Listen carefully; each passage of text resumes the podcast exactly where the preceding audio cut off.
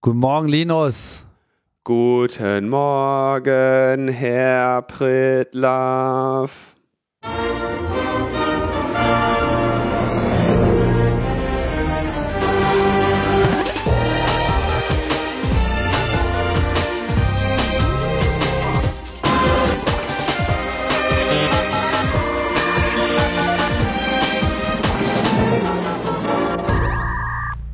Logbuch Netzpolitik Nummer 379 in äh, rapider Folge auf die 378, denn es ist äh, erst der 31. Januar und wir sind trotzdem schon wieder dabei. Und äh, ja, heute heißt es äh, Hefte raus, Klassenarbeit, Linus. Digitale Bildung, eines der, oder also digitale Bildung und Bildung soll heute unser Thema sein. Ähm, eines der beiden Themen, die ich in vergangenen Folgen schon gesagt habe, ja, das werden wahrscheinlich einige bei uns vermissen.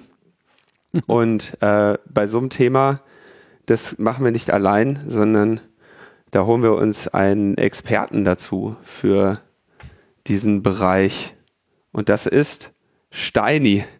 Vielen äh, Hörerinnen bestimmt bekannt durch seine Vorträge bei den Chaos Communication Kongressen über was heißt aber Relativitätstheorie und äh, Quantenphysik und das Universum und den ganzen Rest. Hallo Steini. Ja, moin. Na? Tagchen. Ja, schön, dass du äh, dabei bist. Ähm, heute. Vielen Dank. Ist das eigentlich ein Spezial heute? Ja, ist ein Spezial, ne? Ja. Genau. Ein Logbuch Netzpolitik Spezial für euch. Denn ähm, es gibt Aspekte äh, zu diskutieren. So ist das.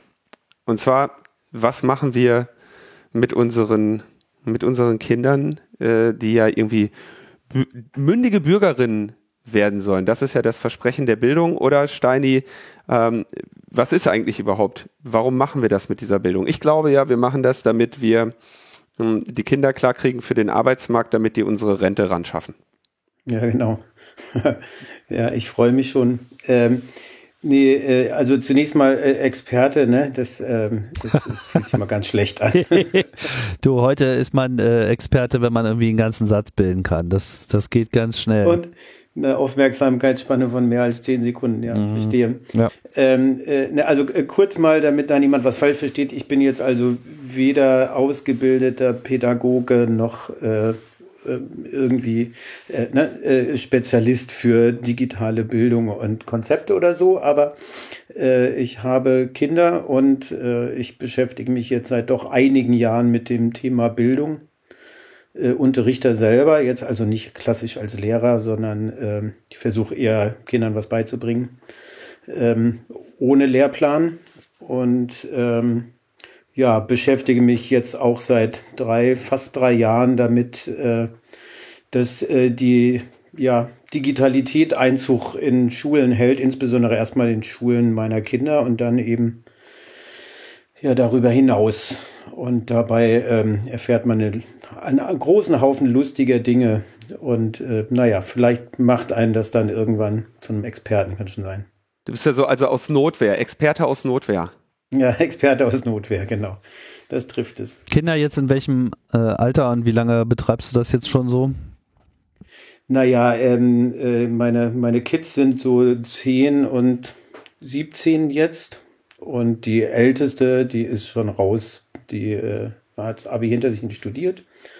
Aber äh, ich mache das jetzt seit ja, vier Jahren intensiv und ungefähr so lange auch äh, mit, äh, nachher drei Jahren Chaos macht Schule, immer in Schulen gehen, mal Kindern was erklären und in dem Zeitraum auch unterrichtig programmieren für Mädchen hauptsächlich, eigentlich nur noch.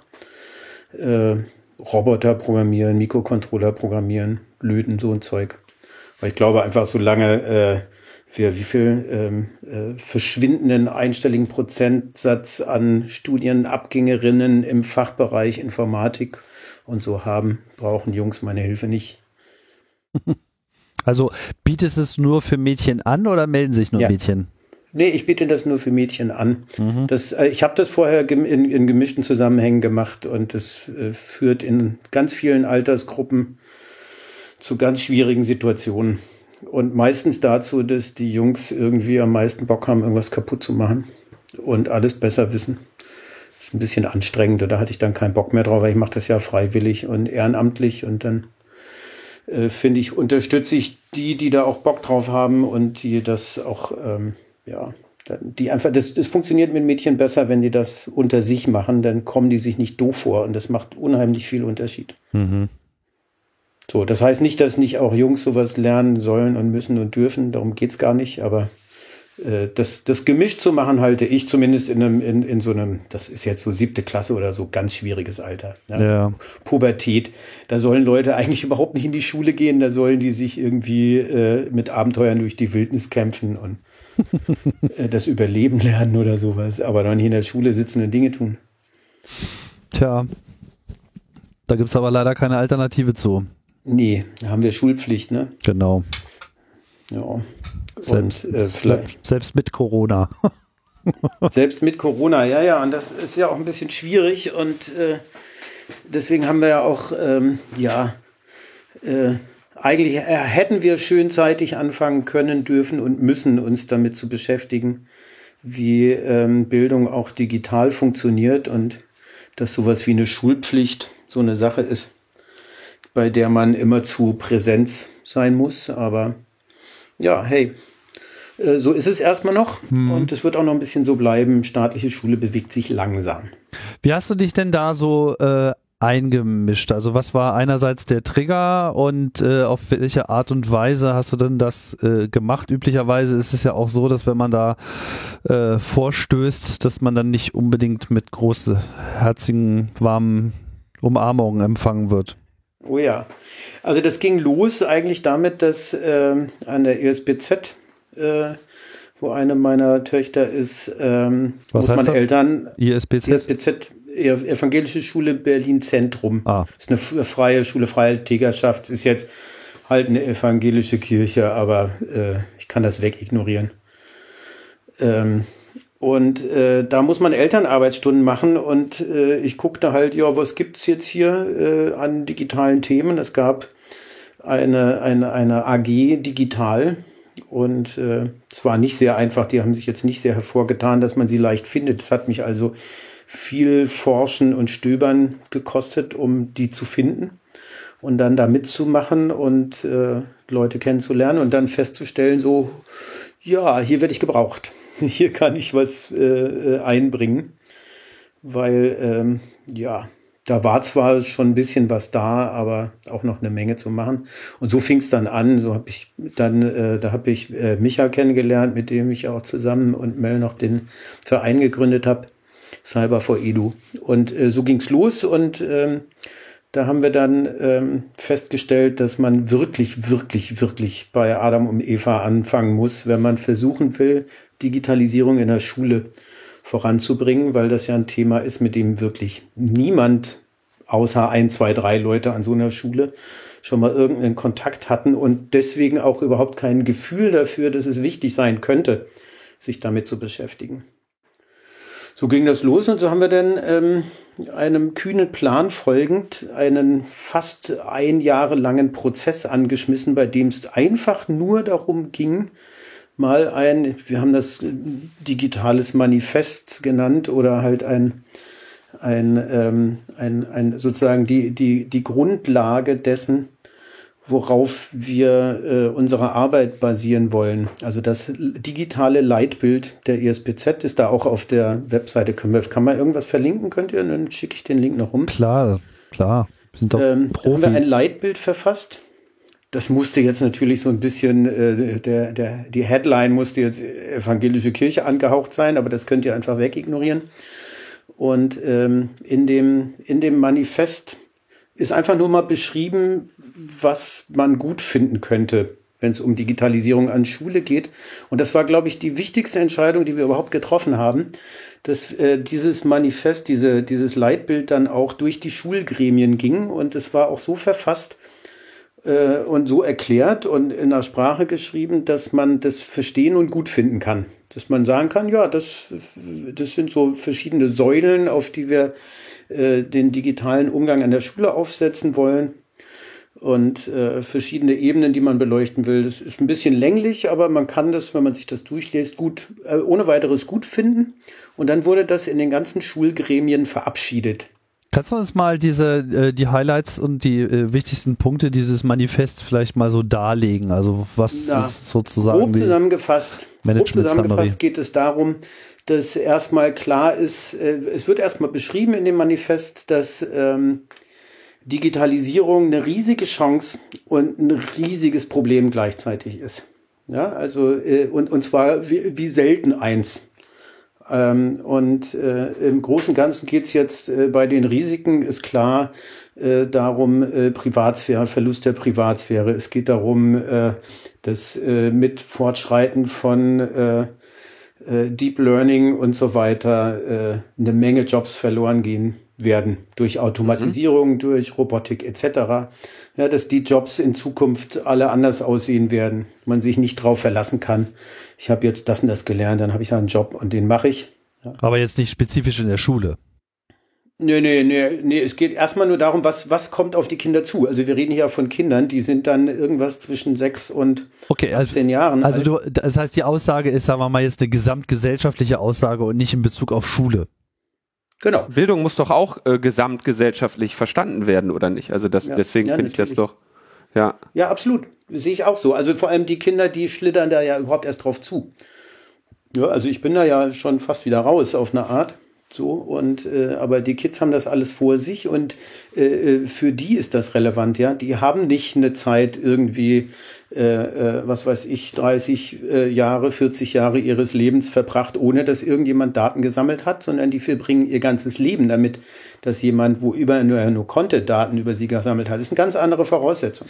Ja, nee, das ist auch total unstrittig. Ich wollte jetzt einfach nur mal klarstellen, dass jetzt diese Aussage des Manifests nicht sich jetzt zunächst einmal an diesem Punkt auf die nee, Schule bezieht, genau. sondern es ist eine, eine, generelle Aussage über. Eine generelle Aussage. Über Diese Welt Digitale. verändert sich mhm. drastisch schnell und äh, in, in in einem Bereich, in dem die wenigsten Menschen, die Kinder nicht, die Lehrkräfte nicht, die Eltern nicht, im Schnitt, ja, natürlich gibt es überall mal ein paar, die das schon überblicken, aber im Großen und Ganzen äh, kapieren es die Kinder noch am besten, aber so einen richtigen Überblick gibt es kaum mehr darüber, wohin hier eigentlich die Reise geht. So, und das erstmal hinzuschreiben und zu sagen, das ist eine Welt, auf die wir zugehen, gleichzeitig aber hat die auch eine Menge Chancen und eine Menge Möglichkeiten, ja, äh, einen irrsinnig großen Raum zur kreativen Entfaltung, äh, Freiräume, sich selbst zu darzustellen, äh, das, das, was man, ja, auch zu lernen, so, also was wir für Möglichkeiten haben durch die Vernetzung der Menschen untereinander, grandios, ja muss man, muss man ja auch so sehen, was wir für Werkzeuge haben. Da habe ich als Kind, als Jugendlicher nur von geträumt. Ja, das las man in Science Fiction und das gibt's jetzt alles. Feucht, feucht geträumt. Ja, aber hallo. Ja, und, äh, äh, und jetzt wachsen meine Kinder mit solchen Werkzeugen auf und äh, solchen Möglichkeiten. Das ist ähm, ja abgefahren, kriege ich Gänsehaut. So, und äh, in, in, diesem, in, in diesem Zwiespalt ja, zwischen irrsinnigen Möglichkeiten und irrsinnigen Risiken bewegen sich jetzt unsere Kinder und äh, in, in einem Bildungssystem, in einem Schulsystem, in dem sie davon eigentlich nichts mitkriegen. So recht. Ja, also die Schule hat in der Regel weniger Bandbreite, als so ein Kind in der Hosentasche hat. Ja, und die PCs, die da stehen, haben vielleicht ein Fünftel der Leistung, die die Smartphones heute so haben, die man so dann mit so hat. Ja, und ähm, das ist die Realität, in der es dann, um die es in der Schule geht. Und äh, ja, da kann man sich schon mal überlegen, äh, ginge das nicht vielleicht auch besser und kann da mal so ein paar Ziele beschreiben, wo man eigentlich hin will. Und ich, äh, wir nannten das so ein bisschen die digitalen Etüden, also die Fingerübungen, ja. Also erstmal verstehen, womit haben wir es eigentlich zu tun? Was, was ist eigentlich äh, wie funktioniert ein Smartphone, ein Telefon, so ein Handy, ja? Hm. Wie funktioniert grob ein Computer, wie funktioniert eine Programmiersprache? Das ist so die, die Fingerübung.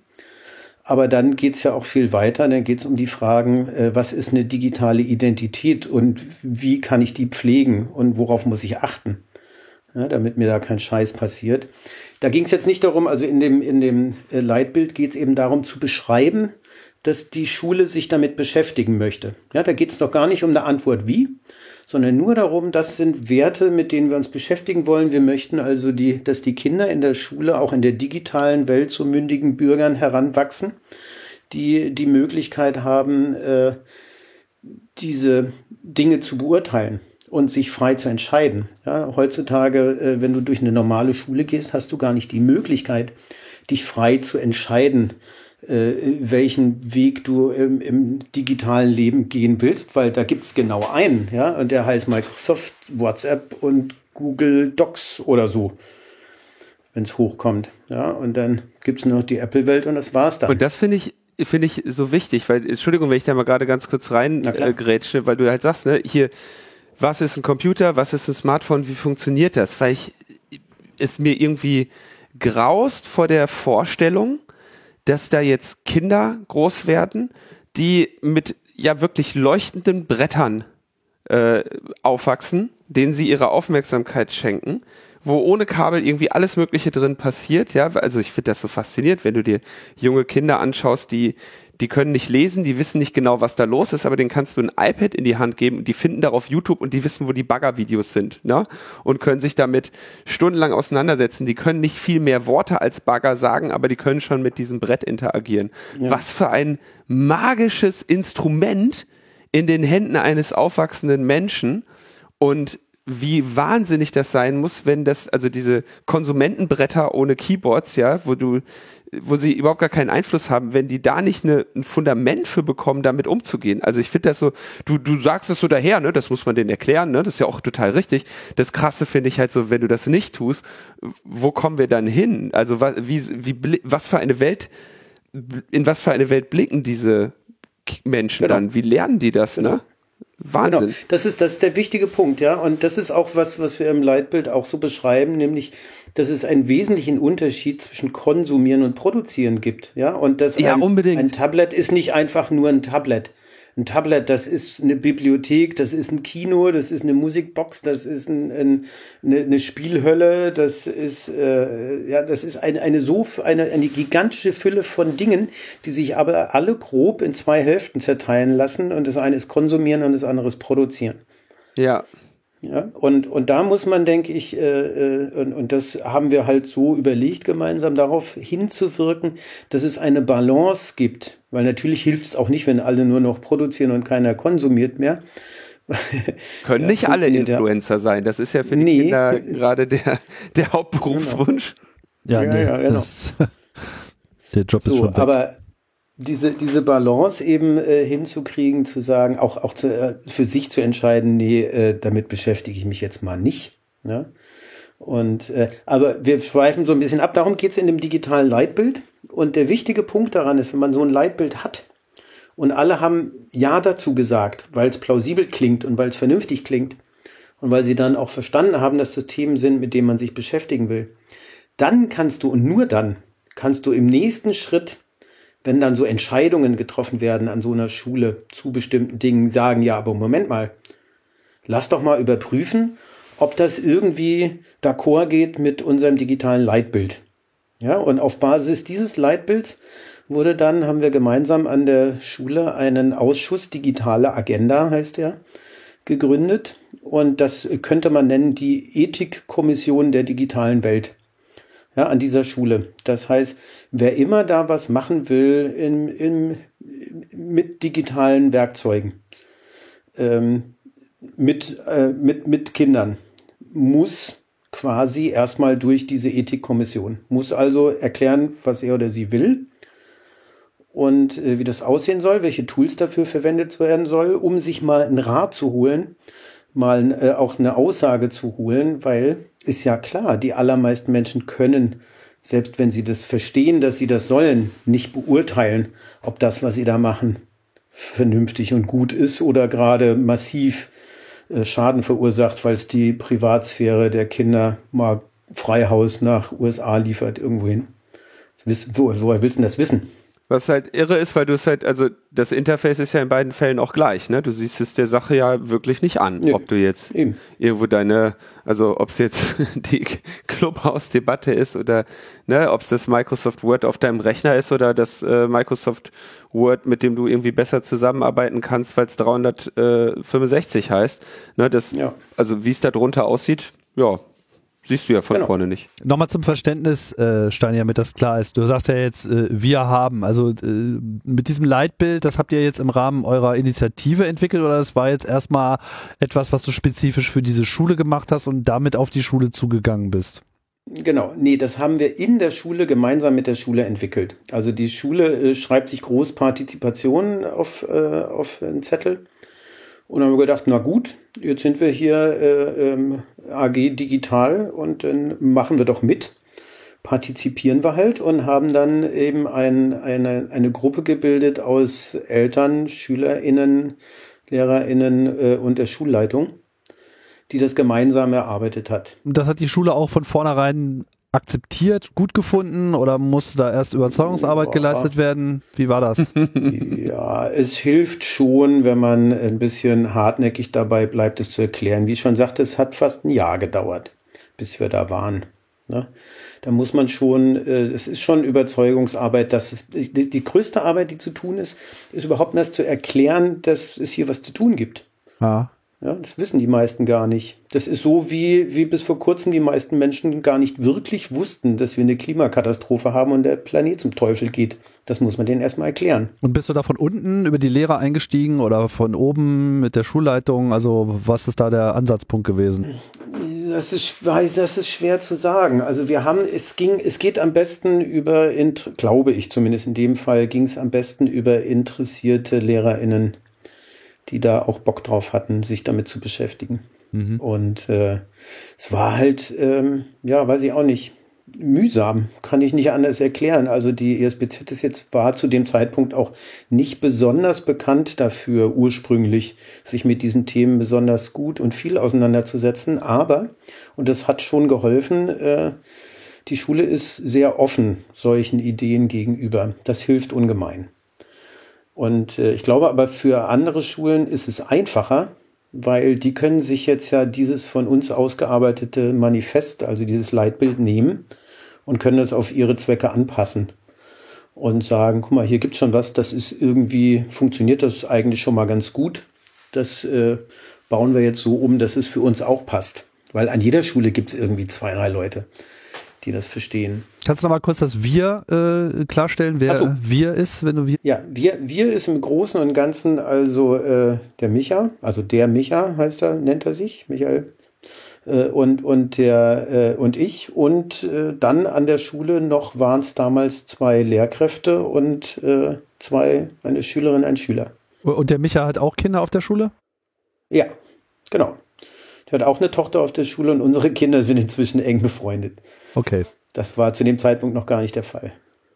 Wie siehst du das denn? Also, wenn das, ist das denn jetzt irgendwie für euch ein wünschenswerter Zustand, dass man irgendwie 2000 oder wann ihr, oder 2019, wenn ihr damit angefangen habt, äh, dass, dass das jetzt an jeder Schule eine Initiative aus der Elternschaft sein muss, äh, um irgendwie da ein digitales Leitbild hinzukriegen? Oder gäbe es auch andere Institutionen in der Bundesrepublik Deutschland oder im Land Berlin, äh, die dieser Aufgabe sich hätten annehmen können?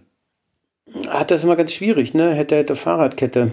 Ähm, das setzt ja voraus, dass jemand, ähm, der in so einer Verantwortung möglicherweise ist, selber in der Lage ist zu verstehen, zu begreifen, dass das echt ein Problem werden kann und wird.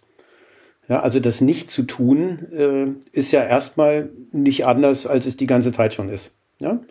Also vor, vor, was weiß ich, 20 Jahren gab es das alles nicht. Und sich da nicht drum zu kümmern, war kein Verlust. Ja, und äh, so wie heute noch die meisten Menschen glauben, äh, äh, was vor in, in den 70er, 80er Jahren über äh, sogenannte Drittweltstaaten erklärt wurde, was schon lange nicht mehr so stimmt, so glauben die Menschen ja das noch, was sie selber vor Jahren vielleicht selber in der Schule oder äh, kurz danach erfahren haben über die Digitalisierung an Schulen und so weiter. Ja, also äh, will sagen, wenn du jetzt ähm, im Kultusministerium sitzt oder äh, in Berlin im Bildungssenat und so weiter, dann bist du ja nicht automatisch Expertin oder sowas zu, für diese Themen. Ja, und äh, du bist ja dann nicht automatisch äh, äh, mit, mit äh, ja, visionären Ideen gesegnet und, und weißt, was alles passieren wird. Insofern ist das schwer zu sagen, ob man hätte müssen. Ja, natürlich hätte man müssen. Ja, man hätte auch vor 40 Jahren äh, mit dem ganzen Umweltscheiß aufhören müssen. Jetzt kann man hinterher sagen, ja, wussten wir doch alle. Hätte man wissen können, die Wissenschaft hat's ja gesagt. So, aber es reich, reicht ja nicht. Ne? Man muss es auch verstehen und man muss es auch überhaupt erstmal ja, sich dafür interessieren wollen. Ich glaube, Linus Frage ging so ein bisschen auch in die Richtung, gibt es irgendwelche anderen Organisationen, äh, die in irgendeiner Form sich jetzt äh, ähnlich als Ansprechpartner für Schulen anbieten? Gute Frage. Also gibt es bestimmt ein paar. Also äh, Chaos macht Schule wird ja ganz oft angefragt. Ne, da geht's jetzt eher um so Momentaufnahmen. Das mache ich ja auch schon seit einigen Jahren, dass wir dann von Schulen angefragt werden und das passiert tatsächlich relativ häufig. Wir hatten jetzt vor äh, Corona hatten wir, naja, das sind dann schon äh, äh, vier, fünf, manchmal sechs äh, Vorträge pro Monat in irgendwelchen Schulen. Ähm, aber wenn du guckst, wie viele Schulen es wirklich gibt, ist das jetzt auch nicht so viel da bin ich jetzt auch nicht so, äh, kann ich dir nicht sagen, wer, wer sich da alles noch drum kümmert, aber ich merke, wie groß das Interesse an dem ist, was wir tun. Und das sagt mir schon, dass da ein großes Vakuum ist. Ne? Dass da auch äh, ja, ein, ein Bedarf ganz offensichtlich ist und wir jetzt Dinge tun, von denen inzwischen mehr und mehr Leute begreifen, dass die unbedingt getan werden wollen. Und äh, ja, also ich könnte auch noch mal ein Beispiel äh, einwerfen. Es gibt ja zum Beispiel diesen Bundeswettbewerb Informatik. Ne? Und da ist es, äh, das ist auch schon vielen Schulen überhaupt nicht klar, dass sie sich da mal problemlos einklinken können und sagen können, hier, wir wollen uns als Schule am Bundeswettbewerb Informatik teilnehmen und unseren Schülern die Möglichkeit äh, geben, an diesen Wettbewerben teilzunehmen. Ja, Wettbewerbe gibt es ganz viele, so äh, Lego-Robotik-Programmierwettbewerbe und alles Mögliche. Aber darum geht's, glaube ich, in der Digitalisierung von Schule gar nicht. Also ja, natürlich, das ist eine Komponente. Ne? Computer benutzen, um damit irgendwie äh, äh, Programme zu schreiben und sich mit solchen Dingen zu beschäftigen, ist sicherlich eine Fähigkeit, aber das ist so ein bisschen wie CB-Funk, um sich über Funk, über Funkgeräte zu unterhalten. Ja, gut, ich wollte das jetzt nicht als Universallösung anpreisen. Ich habe nur festgestellt, dass in dem Moment, wo man sie darauf hinweist, die überhaupt erstmal realisieren, so, ah, sowas gibt es, sowas, sowas, da kommt was von außen, da gibt es Angebote, die man auch tatsächlich ohne weiteres jetzt mal zur Anwendung bringen kann. Ne? Das ist schon oft nicht bekannt. Ja, genau. Und es, es gibt aber, und das versuchen wir ja, es gibt irgendwie keinen Ort, wo du das mal konzentriert findest. Ja, auch die Frage, die kriegen wir ganz oft, weil wir haben an der Schule, so hat's ja angefangen, erstmal gemeckert. Ne? Äh, äh, nee, Microsoft geht natürlich überhaupt nicht klar. Und also meckern ist immer ganz leicht. Und dann kommt natürlich dann aber irgendwann berechtigterweise auch die Frage, ja, was nehmen wir denn stattdessen? Und dann fängst du halt an, hier Open Source Tools und Wissen und Datenschutz und dann kriegst du erstmal große Kulleraugen, ja, und wie mache ich das? Ja, und dann, dann wird es natürlich schwierig. Und so haben wir dann auch, äh, nachdem wir das an, an der Schule da gemacht haben, äh, auch festgestellt, dass das für viel mehr Leute viel weiter trägt. Ja, dass wir äh, das auch einfach mal alles hinschreiben können einen Fragenkatalog einfach bearbeiten können und sagen, naja, äh, gucken wir uns doch die Software mal an und formulieren einfach mal die Fragen, die man stellen müsste, bevor man an der Schule eine Software einsetzt. Ja? Und idealerweise geben wir dann auch die Antworten dazu. Das können wir gemeinsam tun. Und weil das alles so Arbeit ist, die für jede Schule Sinn ergibt, haben wir uns dann halt überlegt, na dann lass doch mal einfach einen Verein gründen und gucken, ob wir Leute finden, die da auch Bock drauf haben. Und das haben wir dann gemacht äh, 2019 auf dem Kongress war das. Genau. Da haben wir dann äh, Cyber for Edu gegründet und äh, überraschend schnell eine doch äh, sehr kompetente und äh, potente Gruppe von Menschen zusammengekriegt, äh, die jetzt sich da seitdem, und das ist seitdem kein einziges Mal ausgefallen, jeden Dienstag trifft und äh, konkret an Dingen arbeitet. Also ziemlich geil auch. Also macht auch richtig viel Spaß. Gibt auch ein offenes Treffen immer Dienstag 21, nee, jeden zweiten Dienstag 21 Uhr. Kann man gerne vorbeikommen. Äh, äh, cyberforedu.org gibt es einen Link zu. Da findet man eh auch relativ viele Informationen auch zu, zu Fragen, warum jetzt Zoom scheiße ist und sowas. Was heißt, ja äh, was heißt in, in pandemischen äh, Zeiten vorbeikommen? Äh, Big Blue Button. Also, also Online-Konferenz. Mhm, okay. Genau. Ja, ja, genau. Das, äh, das ursprünglich war das natürlich anders gedacht, aber äh, naja, uns alle hat dann äh, die Pandemie heimgesucht. Und äh, eigentlich waren wir zu dem Zeitpunkt auf dem Weg, äh, uns um Nextcloud und Messaging zu kümmern. Eigentlich war klar, wir müssen WhatsApp aus den Schulen rauskriegen, es geht gar nicht. Es war so eigentlich unser erster Showcase zu sagen, warte mal, äh, WhatsApp, das äh, kann nicht sein, dass das der Standard-Klassenchat ist und dass die Lehrer in den Klassen dann sagen, ey, liebe Kinder, ich darf es euch nicht empfehlen, weil eigentlich ist es verboten, aber hm, vielleicht macht ihr doch mal auf WhatsApp Klassenchat. Ja, und äh, das war eigentlich unser erstes Thema, mit dem wir uns beschäftigen wollten. Und dann äh, krachte es gewaltig und zwar klar, jetzt brauchen wir Videoconferencing. So. Und dann haben wir an, an unserer Schule erstmal ein Jitsi hochgezogen. Das war ein wüster Ritt mit so einer kleinen äh, passwortgeschützten WordPress davor, weil einfach war ja, es war ja nix da, ne? Also nix, womit man jetzt auch äh, die SchülerInnen hätte erreichen können. Ja, du weißt, in, in ein, zwei Wochen ist hier Lockdown und dann hast du ein Riesenproblem, dass dir nicht irgendjemand hinten runterfällt und du musst die alle erstmal dazu kriegen, äh, da, da wieder vorbeizukommen und die zu erreichen. So, und das war halt dann eine Kombi aus WordPress und Jitsi. Auf dem WordPress haben wir dann für diese zwei Wochen einen Vertretungsplan geschaltet. Der war äh, gern genommen. Den gab es nämlich bis dahin auch noch nicht. Und da konnte man dann gucken, ob äh, sich überhaupt lohnt, morgens aufzustehen. Ja, ich äh, lass mir das mal kurz ein bisschen äh, sortieren, dass wir nicht zu viel Fachbegriffe unerklärt im Raum stehen haben. Also nachdem ihr sozusagen euren ersten Move gemacht habt und dieses äh, Manifest, dieses Leitbild entworfen habt, darüber dann auch die Schule erstmal in die Diskussion bekommen habt, äh, ist das dann, wenn ich das richtig verstanden habe, äh, schnell in so eine Bestandsaufnahme mit, was brauchen wir denn jetzt eigentlich wirklich, um das auch konkret voranzubringen, jetzt wo wir quasi das erste erste Mal eine Bereitschaft spüren.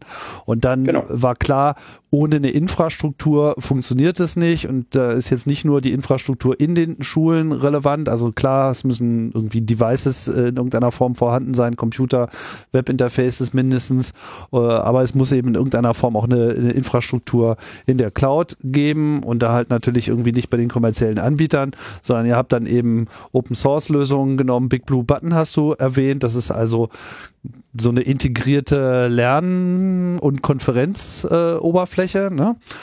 Ja, ist ein Videoconferencing mit ein paar extra Tools dazu, genau. Genau, mit so Whiteboards und so weiter, nur um das mal so ein bisschen einzusortieren. Genau, äh, Jitsi auch, ist auch ein Videoconferencing. Genau, Jitsi ist konkret dann eben Videoconferencing und Nextcloud, hast du ja auch erwähnt, ist eben äh, eine Open-Source-Lösung, die so ich sag mal, Dropbox-Funktionalität hat, also Files tauschen äh, etc. und andere Infrastruktursachen, Kalender, äh, diese Sachen.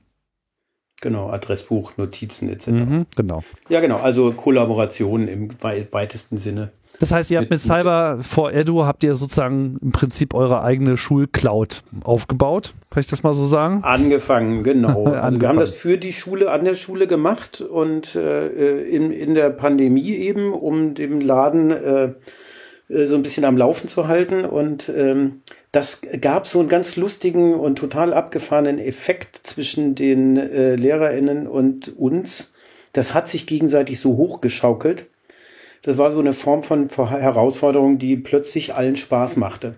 Ja, und daraus sind Dinge geworden, die so, weil sie, weil sie alle merkten, wow, das funktioniert. Ja, dieses äh, Videoconferencing geht wir können die Kids erreichen, wir können weiter unterrichten und daraus sind dann, da ist, die haben, gibt's auf, auf Spotify, sogar gab's jeden Morgen einen Podcast, äh, so einen guten Morgen-Podcast der Schule für alle SchülerInnen. Das war der absolute Knaller. Ja, also äh, sind morgens aufgestanden, ich bin mit aufgestanden, weil ich den Podcast hören wollte, weil es absolut gut war.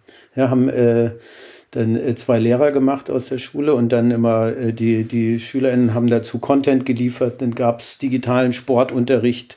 Und also es wurde immer kreativer, immer abgedrehter. Und äh, alle waren total begeistert. Und nach ein paar Wochen, am Anfang hat's tierisch geruckelt und alles war schlimm, bis wir die Technik im Griff hatten. Und äh, nach ein paar Tagen funktionierte es dann. Und nach ein paar Wochen hatten wir da morgens 450 SchülerInnen äh, im Jitsi, ne, jeden Morgen. Und äh, die hatten Bock drauf. Ja, die wollten dann, die Leute, die sind dann auch nicht zu spät gekommen, weil das war interessant und spannend, was da passiert ist. So, es war eine Experience und äh, wo habt ihr denn die, diese Ressourcen hergenommen, jetzt sowas aufzubauen? Ich meine, so Videokonferenz für 450 Leute ist ja jetzt äh, auch nicht mal so eben gemacht.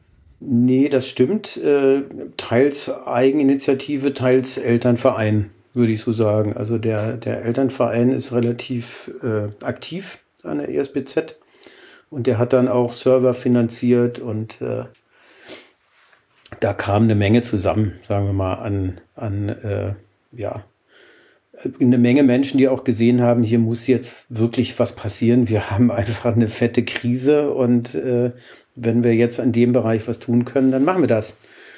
Und äh, ja, dann haben wir halt Server gemietet und äh, ganz interessant, weil äh, ich glaube, die wichtigste Komponente an der Stelle war, dass die Schulleitung, weil wir vielleicht auch ein bisschen, weil wir das Manifest, das Leitbild hatten, äh, keinen Zweifel daran ließen, dass sowas wie Zoom oder Teams und so ein Zeug einfach nicht in Frage kommt, weil es entspricht nicht dem Leitbild. Punkt. Ja, an ganz vielen Schulen äh, habe ich äh, dann äh, gesehen um mich rum, dass dann jede Klasse das irgendwie anders gemacht hat. Ja, weil es gab kein, kein, kein klares Statement, es gab keinen Weg, der von vornherein vorgegeben war, so wird's gemacht, Punkt. Und wenn es scheiße ist, müssen wir es besser machen. Sondern es war so, ja, es wurde viel rumprobiert und alle haben irgendwas anderes gemacht und da gab es dann, was weiß ich, äh, über, von Teams, Zoom, Webex, you name it. Ja, alles Kuddelmuddel, um und äh, ein Riesendurcheinander. Und das war tatsächlich da nicht an der Schule, sondern da gab es überhaupt keinen Zweifel, das wird so gemacht. Fertig. Das ist natürlich mit diesen Teams und Zoom, muss man eher vielleicht auch sagen, auch teilweise halt so eine, ja, vielleicht nicht Notwehr, aber ja, Not, Notstand. Situation, die man da häufig findet. Ne? Dass jetzt, also nicht jede Schule kann auf eine freiwillige und engagierte und kompetente zurückgreifen, die das dann hinkriegen. Und ich sehe, höre das dann schon an allen Ecken und Enden, dass die Leute sagen, komm, dann machen wir es jetzt halt mit Teams oder mit Zoom mit immer der gleichen Begründung. Ne? Das funktioniert wenigstens. Und das finde ich natürlich also es ist natürlich auch ein, also die Falle, in der man sich ja dann da befindet, ist klar, du kannst in einerseits sagen, okay, das, was ihr da macht, ist ja sicherlich keine weise Entscheidung, aber solange du nicht mit einer gangbaren Alternative aufwarten kannst, äh, bist du natürlich auch in der Falle. Äh, jetzt ist bei euch halt eine glückselige Situation, ne?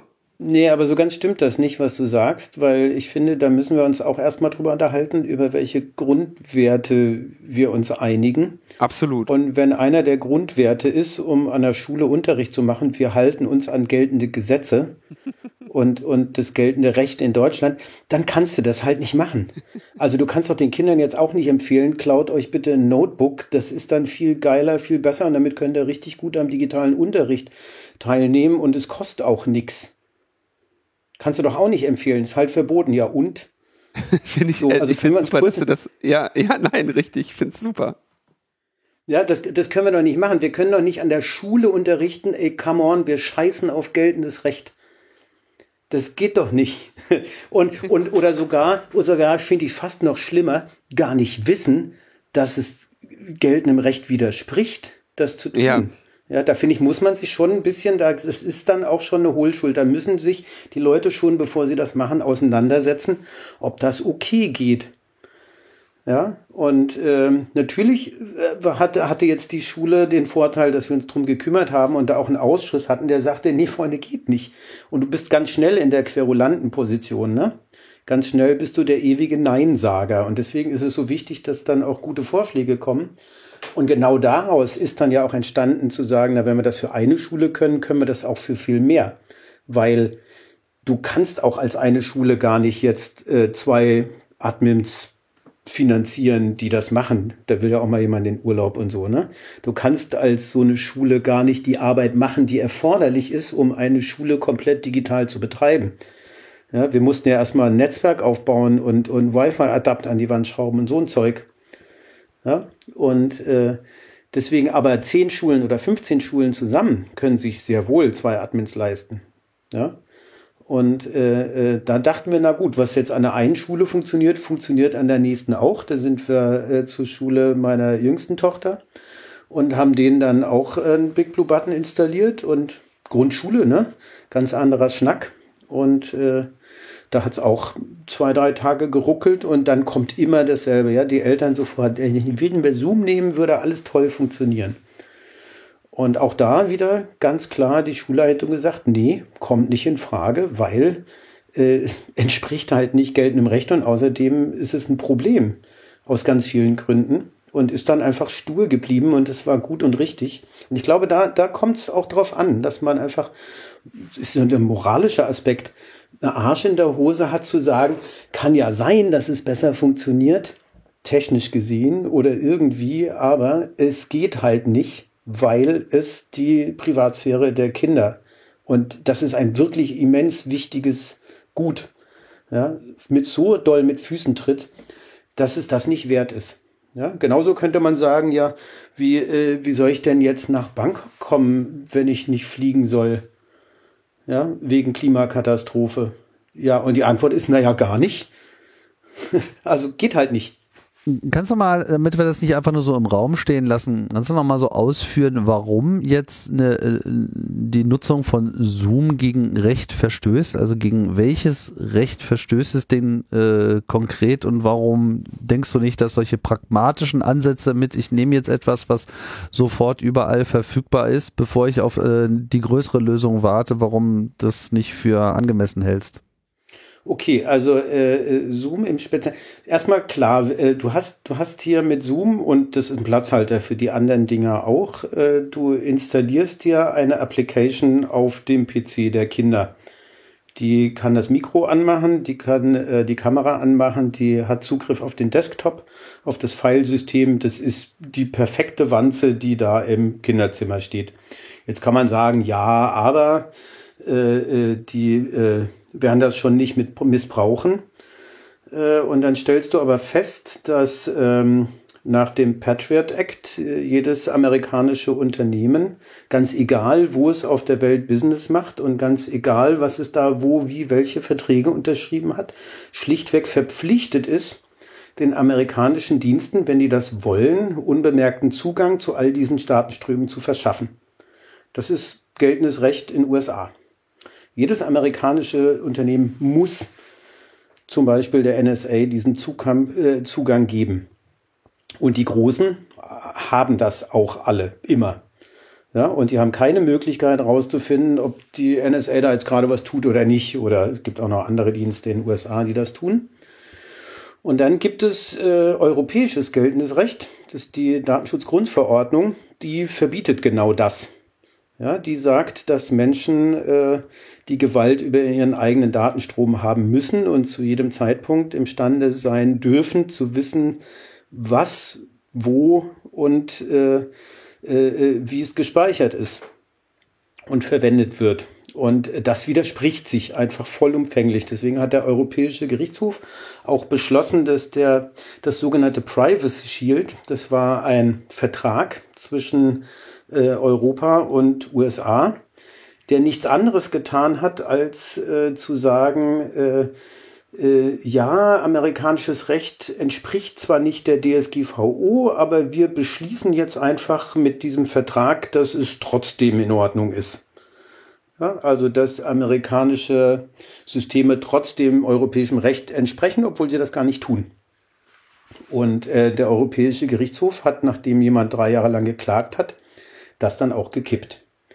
So, die deswegen Person war Max Schrems. Äh, haben wir auch eine Folge zu, haben wir zweimal hier äh, in den Sendungen gehabt. In den Shownotes machen ja, wir dann nochmal die Links zu. Das äh, für diejenigen, die das äh, vertiefen möchten. Sorry, muss ich einmal ganz kurz hier Werbung äh, ja. zwischenspielen, Stein. Ja, Werbung. Also Linus, in unserem Podcast. Ja. Mensch.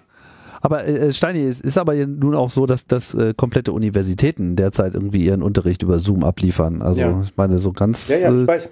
Kann das ja nicht hinhauen. Ich weiß. Doch, doch, das ist, äh, ja, das ist halt nicht in Ordnung. Und in dem Moment, wenn sich jetzt ähm, äh, in Berlin zum Beispiel, wenn sich in Berlin jemand, und das können eben nur Betroffene, aber wenn sich da jemand beschwert bei der Berliner Datenschutzbeauftragten, äh, dann äh, geht die dem eigentlich normalerweise nach und äh, untersagt das dann. Und deswegen gibt's da auch äh, eine Liste von äh, Tools, die okay sind und welche, die nicht okay sind. Und bei denen, die alle so eine rote Ampel haben, ist eben Zoom und Teams und äh, Webex und so weiter dabei. Aus genau diesem Grund. Und das ist auch völlig richtig so. Ja, das ist äh, nur weil es gut funktioniert, heißt das ja noch lange nicht, dass wir Privatsphäre der Kids Richtung USA kippen und dann äh, ja der nächste schwierige Präsident äh, plötzlich irgendwelche Ideen hat, was man mit den Datensätzen machen kann, um andere Nationen unter Druck zu setzen, wenn die Kinder mal älter geworden sind. So ist halt einfach nicht so eine gute Idee.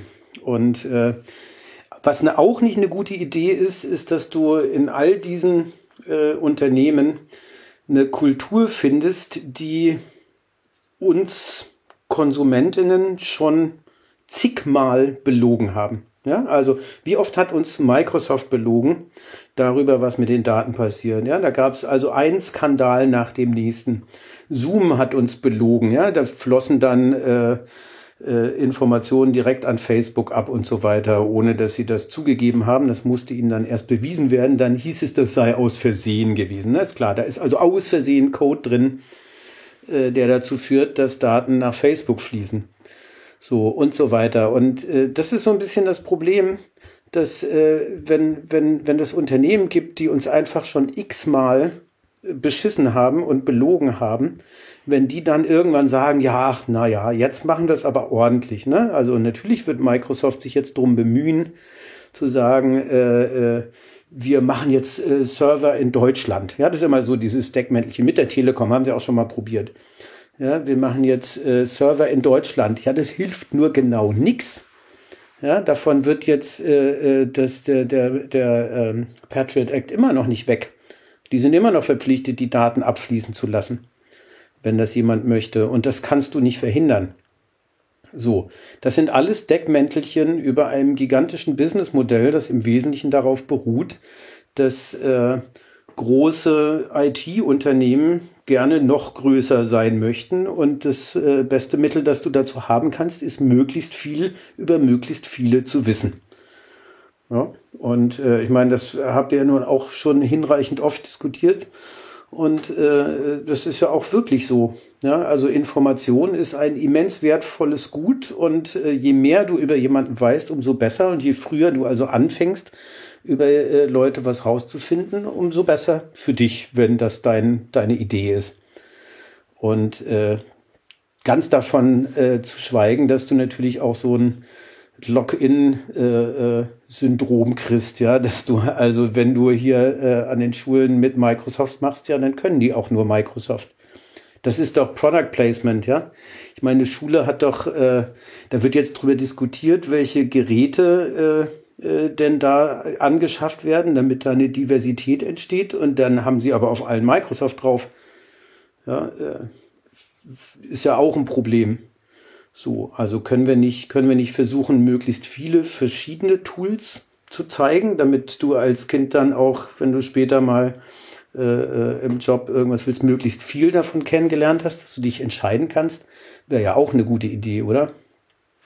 Mal ganz ab von dem, von dem äh, rein rechtlichen Aspekt.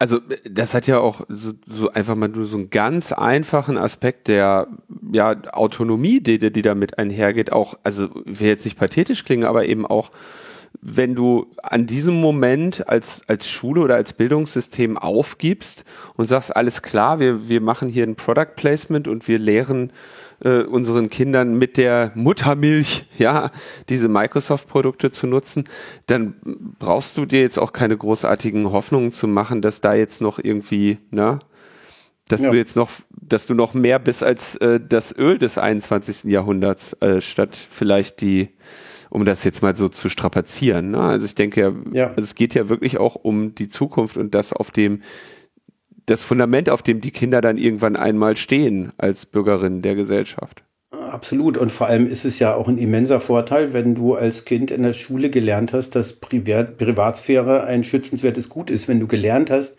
wie du mit deinen persönlichen Identitäten im Netz umgehst, wie du die auch schützt, ja, wie du dich äh, nicht ausspionierbar machst, weil das ist eine Qualifikation, die kannst du dann irgendwann in egal welchem Job wirklich gut gebrauchen.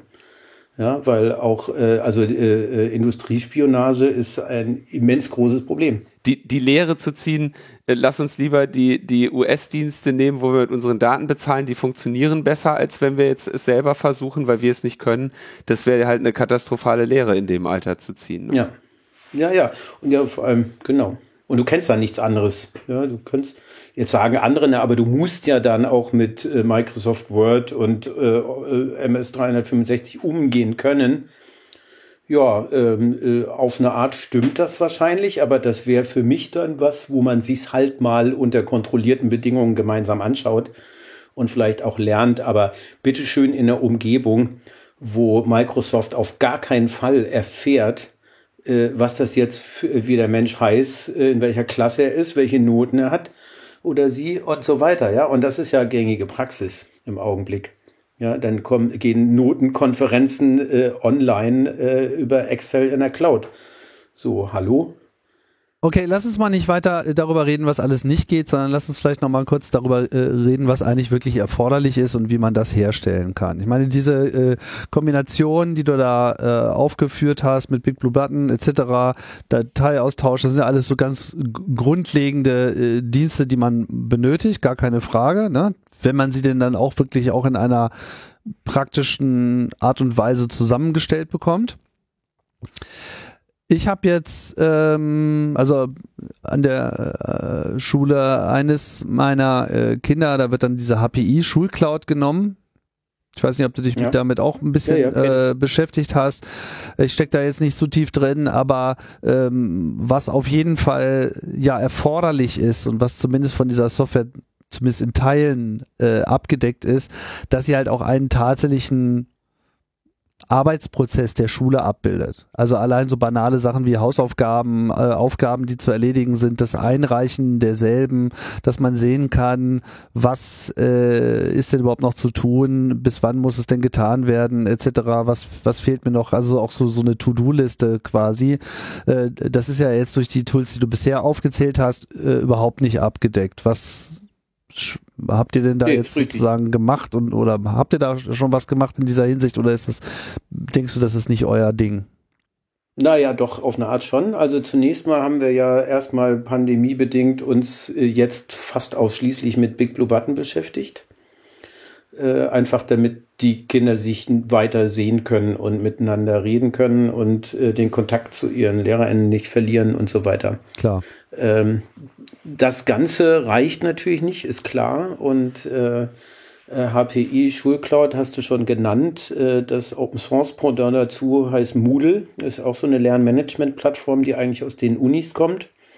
Gibt es in Berlin auch äh, für die ganzen, also steht zur Verfügung für alle äh, öffentlichen Schulen, also staatlichen Schulen. Und ist halt ein Lernmanagementsystem, in dem ja solche Prozesse abgebildet werden.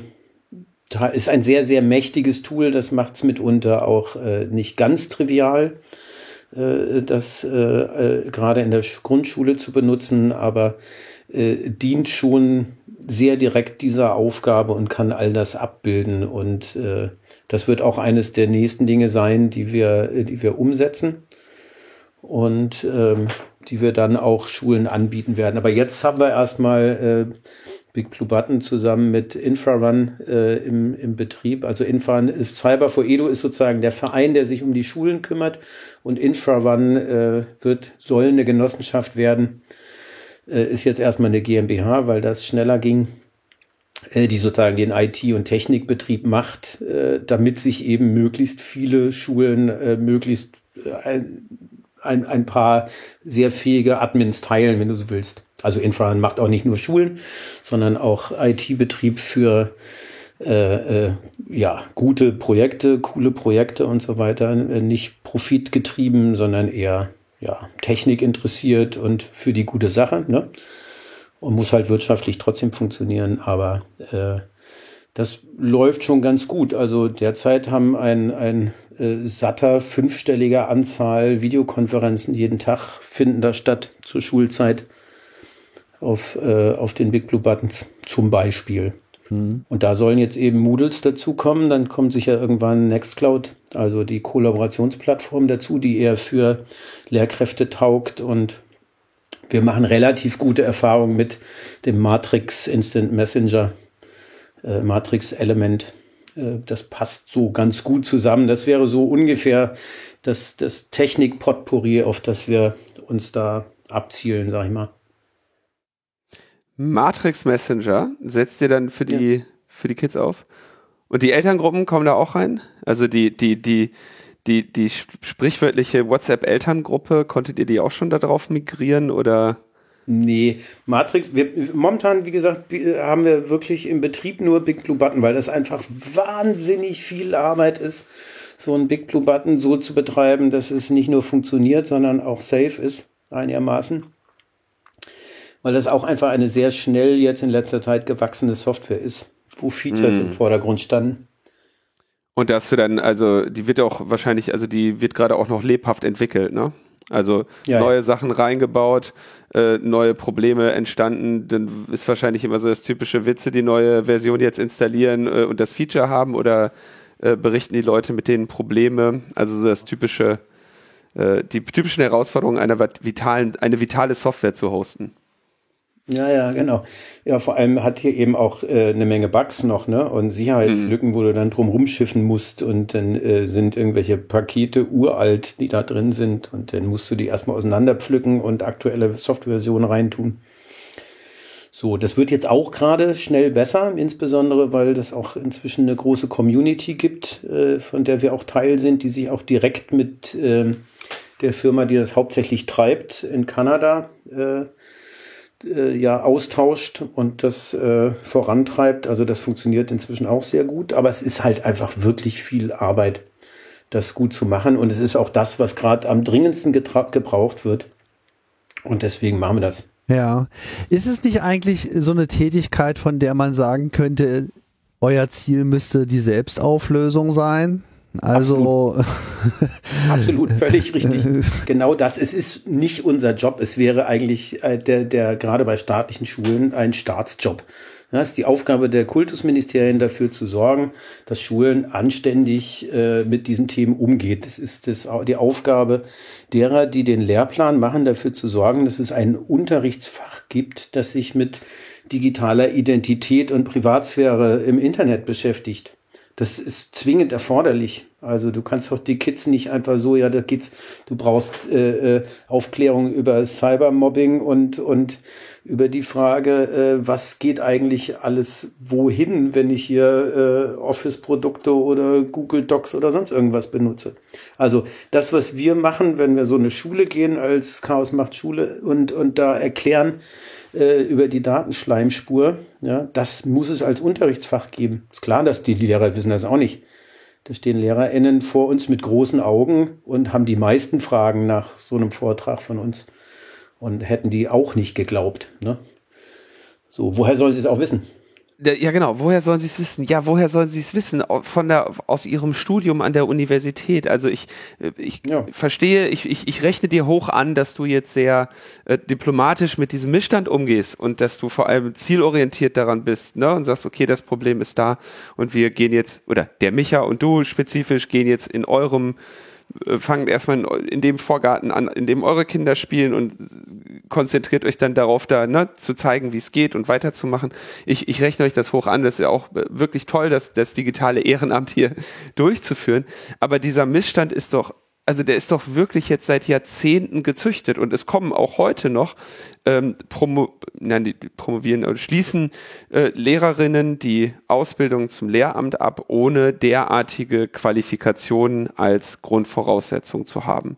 Und so ja. landest du dann in einer äh, in einer Situation, wo es jetzt ein paar glückliche Kinder auf dieser evangelischen Schule in Berlin Mitte gibt, die das, ja, das große Glück hatten, dass ein, dass ein, in einigen Familien anderer Kinder, die dazu, sich ein paar Leute gefunden haben, die das jetzt wuppen. Und eine Straße weiter oder vielleicht fünf Block weiter ist eine andere Schule, wo du diese Kompetenzen nicht vorfindest und diese, das dem, dem Zufall zu überlassen, ist doch eine ganz fürchterliche Katastrophe.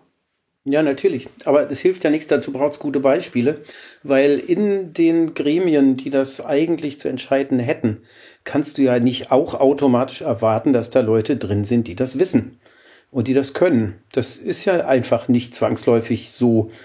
Ja, äh, und das ist ja auch jetzt kein Einstellungskriterium oder kein, kein äh, Kriterium für die Mitarbeit. Ne? Und das ist halt ein Prozess und der Prozess ist leider verglichen mit der Geschwindigkeit, mit der sich diese digitale Welt entwickelt, extrem langsam. Ja, wenn du dir überlegst, wie lange es gedauert hat, jetzt so ein bisschen äh, flexibler zu werden, auch mal in Anfangszeiten von so einer Schule. Und das ist ja noch ganz in den Kinderschuhen, obwohl alle Wissenschaft seit Jahrzehnten sagen, es, es gibt Menschen, die sind einfach, die soll man nicht morgens um acht in die Schule setzen. Das bringt nichts. Ja.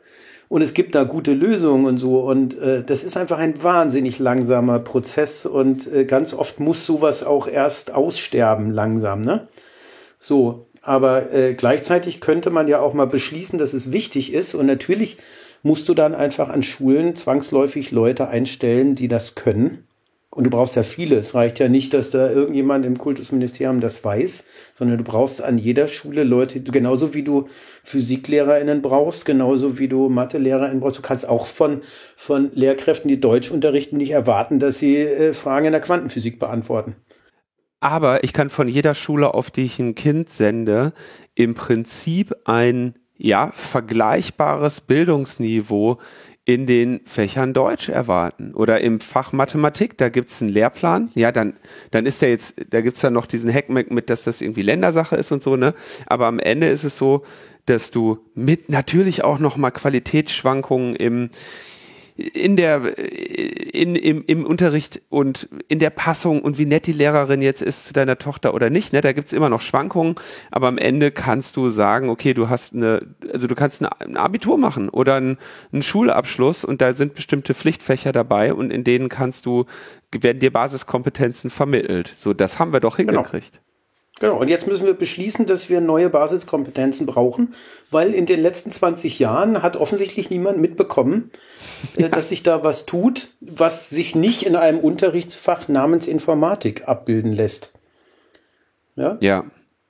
Das ist ja das Problem. Das ist ja das, wovon wir reden, betrifft letztlich jedes einzelne Fach. Ich finde Fächer ja sowieso doof. Ja, aber es betrifft ja letztlich jedes einzelne Fach, jeden einzelnen Bereich des Lebens und damit natürlich auch des Unterrichts an so einer Schule äh, äh, betrifft es. Und äh, damit muss man sich auseinandersetzen. Das ist ja eher so ein Fach wie Ethik, ja, oder so. Äh, das ist eben übergreifend. Da geht es um Fragen, die ich immens wichtig in unserer Zeit finde, wo wir uns über die Frage mal unterhalten können, wozu dient Bildung eigentlich? Ja, ganz bestimmt nicht, um den Kindern irgendwie Wissen zu vermitteln. Das ist vielleicht ein Teilaspekt. Aber in erster Linie geht es doch darum, mal ähm, ja, ein, ein, ein, ein Bewusstsein, ein Selbstbewusstsein zu fördern, Fähigkeiten zu vermitteln, sich Dinge anzueignen und vor allem mal äh, Grundwerte zu erkennen, ja. Und das, die verlieren wir gerade. Äh, mit der ganz großen Kanne. Und zwar wegen der Inkompetenz des Umgangs mit diesen digitalen Medien. Ja? Was wir unterrichten müssten als Pflichtfach an Schulen, ist sowas wie äh, ja, äh, Sinn von Unsinn und unterscheiden. Ja? Also wie, wie entlarve ich, wie erkenne ich äh, Schwurbler? Ja, woran äh, mache ich fest, dass mir gerade jemand Schwachsinn erzählt? Gab es so, das nicht irgendwie? Das, das fehlt, weil das Internet ist voll davon. Wir oder haben sowas? überhaupt kein gemeinsames Gefühl dafür mehr, was eine glaubhafte Quelle ist. Und die Schule ist es auch nicht mehr. Und das ist ein wirkliches Problem. Und dazu brauchen wir eigentlich ein neues, ein eigenes wieder Selbstverständnis. Gab's mal, ist vollständig abhandengekommen. Und äh, wenn wir heute 2021 darüber sprechen, dass wir das brauchen, ne? Das heißt, dann können wir eigentlich immer noch davon ausgehen, dass es nochmal unter best günstigsten Umständen mindestens zehn Jahre dauert, bis die ersten Kinder in, in den Genuss dessen kommen, weil die Lehrinhalte definiert werden müssen, die Lehrerinnen ausgebildet werden müssen, äh, Anstellungen finden müssen und dann können wir, in, wenn es richtig flott geht, in zehn Jahren kann die erste Schülerin in den, in, in den Genuss kommen. Und es gibt trotzdem keine Bewegung in die Richtung. Nein, das stimmt ja nicht ganz. Es gibt ja sehr viel mehr Schulen, außer nur die eine, bei denen das jetzt schon so ist. Und es gibt zwischen auch eine Menge staatliche Schulen. Da, es sind ja, die überwiegende Mehrheit der Menschen ist ja nicht scheiße. Ja, sie wissen es nur nicht und es spricht sich aber rum. Und das Gefühl dafür äh, nimmt natürlich zu. Genau wie auch das Gefühl für äh, die Klimakatastrophe zunimmt. Und dass das eben auch, dass man sich darum kümmern muss. Ich glaube, es geht schneller. Ich bin da optimistischer, weil wir überall, wo wir hinkommen, äh, auf Leute treffen, die sagen, ja, das ist aber geil. Und deswegen kämpfen wir ja auch nicht mehr zu zweit oder zu dritt, sondern jetzt mit 20, 25, 30 Leuten inzwischen im Verein. Ja, und äh, äh, das, das ist ähm, und, und es gibt ja noch es gibt ja noch viel mehr Initiativen überall, äh, bei denen das auch so passiert. Und äh, ich kenne kaum mehr eine Schule, wo es, wenn es darum geht, jetzt die pauschal Einverständniserklärung für die Verwendung der Daten äh, einfach so abzugeben, wo es nicht ein, zwei Leute gibt, die dagegen sind. Das ist nicht viel, aber das ist ein Anfang. Ja, und natürlich wirst du noch mit großen Augen angeguckt, wenn du sagst, nö, Microsoft erlaube ich nicht für mein Kind. Aber ähm, ja, das ist halt ein langer Weg. Was soll man machen? Hilft ja nichts. Jetzt gibt es ja durchaus schon äh, Länder, die auch eigene Infrastrukturen gestartet haben. Ich habe da jetzt äh, gerade keinen echten Überblick, vielleicht hast du einen, aber ich meine mich äh, äh, zu erinnern, dass Thüringen oder Sachsen war es, ich weiß nicht ganz genau, ja. zumindest so eine Moodle-Infrastruktur oder sogar auch Big Blue Platten. Also es gibt ja, hier ganz viele. Ja, genau, es gibt ganz viele. Äh, wie läuft das und was äh, denkst du, womit wären die Länder generell jetzt beraten äh, zu tun? Also äh, Moodle weiß ich zufällig ziemlich gut. Die äh, gibt es in Baden-Württemberg, äh, äh, Bellevue heißt das. Dann gibt es ähm, Lernsachs in Sachsen, dann gibt es äh, Mebis in äh, Bayern. On Campus macht das für Hamburg. Äh, in Berlin äh, gibt es den Lernraum Berlin. Äh, das sind alles Moodles, die ähm, quasi im staatlichen Auftrag betrieben werden. Also im, Lernraum Berlin sind von den 360.000 SchülerInnen 230.000 mit einem Account. Also es ist jetzt auch nicht so, dass da gar nichts passiert. Aber, und dann gibt es eben noch die vorhin schon zitierte HPI Schulcloud, die jetzt teilweise auch äh, in Bundesländern grundsätzlich als solches angeboten wird und da verfügbar ist. Das müssen nicht alle Schulen machen, das ist freiwillig. Ne? Aber es steht immerhin zur Verfügung. Und äh, das ist ja schon mal ein guter Ansatz. Und äh, was jetzt halt passieren muss, und das haben jetzt alle in der Pandemie gemerkt, äh, ja, äh, äh, dass wenn dann plötzlich im Lockdown alle Kinder auf einmal kommen, dann äh, werden diese äh, Services weit außerhalb ihrer Spezifikation betrieben. Ja? Dafür waren die so nicht in der Architektur vorbereitet. So, das können die nicht oder nur ganz, ganz schlecht, weil das sind meistens relativ monolithische Architekturen, weil das wichtig ist, dass die Schulen das nicht selber administrieren müssen. Das können die gar nicht. Und deswegen sind das meistens äh, monolithische äh, äh Moodles, die jetzt zentral verwaltet werden. Aber wenn dann irgendwann morgens um Punkt 8 ja, äh, 30.000 Kinder gleichzeitig kommen, dann qualmt's halt. Das ist genau der, äh, der, die, der Zustand, weshalb ich all diese Plattformen Namen kenne, ja. weil äh, auf dem Presseanfragen-Account des CCC, wo ich ja eine der Personen bin, die den betreut, da habe ich die alle schon gelesen, wo dann irgendeine Zeitung oder auch ein überregionaler äh, oder hier die Landesfernsehanstalt sich dann meldet und sagt, wir haben hier, was, was du gerade sagst, ne, Lernsachs, Lernraum und wie die alle heißen. Äh, das funktioniert nicht. Können Sie uns als CCC sagen, warum? Du weißt das, Steini, weil ich dir ja diese äh, ja. Fragen in letzter Zeit gerne weitergeleitet habe. Du beantwortest genau. die dann. Ne? Und daher ja. kenne ich diese Namen. Also man kann jetzt, man muss schon sagen, die laufen dann eben mit Schwierigkeiten. Ja, na klar. Na klar, weil die, weil ich meine, das ist das gleiche Präventionsparadox, das du auch hast bei der Pandemie, ne? Also ist völlig klar, äh, hätten wir beim, beim ersten Anschein, dass es irgendein unbekanntes Virus geben könnte, sofort Full Lockdown erklärt, wäre das alles nicht passiert. Ja, aber äh, dann hätten natürlich alle gesagt, völlig überzogen, völlig überzogen. Ja. Mhm. Und äh, so, äh, und das sagen ja heute noch, ne? Also nach wie vor ist es so, ja, äh, nur um das Beispiel nochmal zu bemühen, wir haben ein neues, offensichtlich wesentlich infektiöseres Vi äh, Virus. Und das wissen wir jetzt seit fünf Wochen, sechs, ich weiß gar nicht, acht dass das das erste Mal aufgetaucht ist irgendwo. Ja, und jetzt gestern haben sie die Grenzen geschlossen. Und du ja, denkst dir, ja, Freunde, was ist denn das? Das, also, ja, man hätte präventiv sofort wieder zack dicht machen müssen und Full Lockdown erklären. Präventiv. So, und genau das gleiche Problem am Macht ist natürlich nicht passiert. Warum nicht? Weil, ja, du kannst damit keinen Blumentopf gewinnen. Alle sind sauer. Ja. So, und äh, was man also hätte machen müssen nach dem ersten Lockdown beispielsweise, all diese Plattformen hätten jetzt richtig fett investieren müssen und sagen müssen, der nächste Lockdown kommt bestimmt und der wird schlimmer. Und dann kommen noch viel mehr, weil dann hatten alle Zeit, sich darauf vorzubereiten und dann platzt uns das System. Das, hätte, kann man jetzt nach, im Nachhinein sehr gut sagen. Man hätte, kann also super sagen, ja, hätte, hätte man machen müssen. Das hätte richtig viel Geld gekostet und hätte, äh, ja, alle hätten gesagt, ja, aber hä? Wozu jetzt das? Funktioniert doch. Ja, Präventionsparadox. So, und äh, äh dann knallt's. Es muss also erst wehtun, bevor wirklich was passiert, weil äh, du hast keinen Vorteil davon, wenn du es verhindert hast, weil niemand wird wissen, dass du es verhindert hast. Alle werden nur sehen, hä, die haben eine Riesenmenge Geld zum Fenster rausgeschmissen und irgendwelche teuren Experten bezahlt. Und wofür? Ja. ja. Ich würde, äh, ich würde ganz gerne es noch ein bisschen praktisch äh, halten wollen. Und äh, vielleicht kannst du ja jetzt einfach mal aus der bisherigen Erfahrung äh, sagen, äh, mal, lassen wir einfach mal weg, was alles versäumt wurde und so weiter. Ich denke, hier wurde schon so viel immer versäumt, das ist irgendwie schon fast müßig, das in diesem Podcast noch zu wiederholen. Ja, das, das, das wissen wir einfach so, ne? Und äh, da kann man sich natürlich jetzt auch lange drüber beklagen, aber damit kommen wir ja irgendwie auch keinen Schritt weiter. Jetzt habt ihr diese Infrastruktur betrieben, äh, es ist halt eigentlich eine Tätigkeit, die ihr gar nicht machen wollt.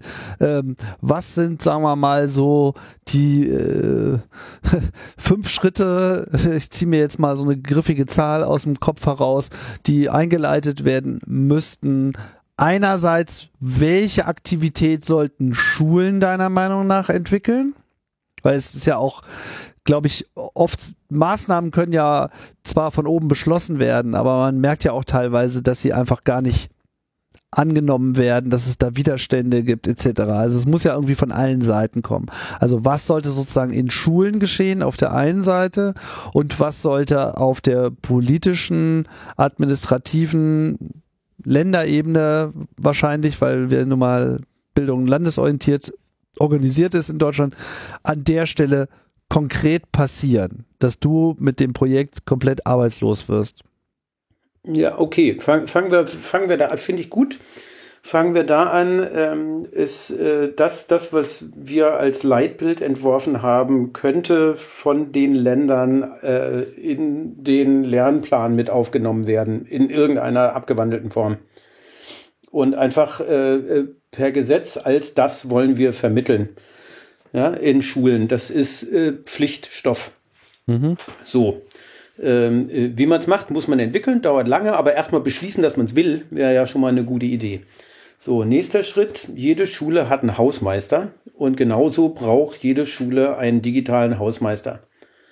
Ja, es braucht also jemanden, der dafür bezahlt wird an der Schule und zwar ordentlich bezahlt wird, dass er einen guten Job machen kann und zwar Vollzeit, dessen Aufgabe es ist, das zu tun. Ja, dessen Aufgabe es ist, zu machen, dass es da ein funktionierendes Netzwerk gibt, dass es da funktionierende Geräte gibt, dass äh, die Infrastruktur gewartet ist, äh, der imstande ist, äh, Menschen dabei zu helfen, äh, wenn ihnen Accounts verloren gegangen, Passwörter verloren gegangen sind und so weiter. Also einfach eine Stelle, mindestens. Ja? Bei großen Schulen vielleicht zwei. Ein Mensch, der einfach dafür da ist, sich genau darum zu kümmern. Momentan sind das äh, Lehrkräfte, die sich äh, dadurch hervorgetan haben, dass sie äh, äh ein paar Fähigkeiten haben, die dann äh, Stunden dafür kriegen, dass sie das machen dürfen. Das sind dann ein paar Stunden in der Woche. Das reicht einfach hinten und vorne nicht. Ja, Punkt. Das geht nicht. So, das, das wären so die, die ersten richtigen Schritte. Und dann, äh, klar, jede Schule, jede Schule braucht anständiges Internet. Also ich rede von anständigem Internet, ich rede von einer Glasfaser mit 10 Gigabit Synchron. Ja, warum denn nicht? Wo ist das Problem technisch? Gar nicht. Kein Problem. Ja, damit man überhaupt mal anständig, damit äh, wir aus der Situation rauskommen, dass es daran scheitert. Wir können Stand heute keinen Hybridunterricht machen, also mit einem Teil der SchülerInnen zu Hause und die anderen in der Schule, weil dann müssten die aus der Schule streamen, aus jeder Klasse. Das geht gar nicht technisch, unmöglich. Ja. Das sind so die, die, da, damit würde ich mal anfangen. Ja, erstmal die Basis aufbauen, Technik am Laufen haben, jemand, der sich drum kümmert. Dieser ganze äh, Digitalpakt mit Milliarden ist jetzt dafür da, dass Geräte gekauft werden und niemand kümmert sich darum, wie die verwaltet und gewartet werden. Ja? Du musst, du kannst ja nicht Tablets kaufen und dann gehen die. Ja, wer denkt sich denn sowas? Nee, du brauchst, musst dir überlegen, wie die werden die verwaltet? Was müssen jetzt Leute unterschreiben, wenn sie eins bekommen? Äh, wie werden die überhaupt, wie kommt da Software raus? Wie kommen da Firmware-Updates drauf und so weiter? Das muss jemand machen. Die musst du finanzieren und das ist am Ende des Tages, äh, ja, meiner Meinung nach wichtiger als die Geräte selbst, weil die Geräte sind ja in drei Jahren wieder alt. Ja, so, aber die Leute, die müssen eben äh, mit diesen, mit, mit den Schulen sich entwickeln und mit der Technik sich entwickeln und die müssen den Fokus haben, genau das zu tun. Die müssen weitergebildet werden. Damit sind wir beim nächsten Punkt.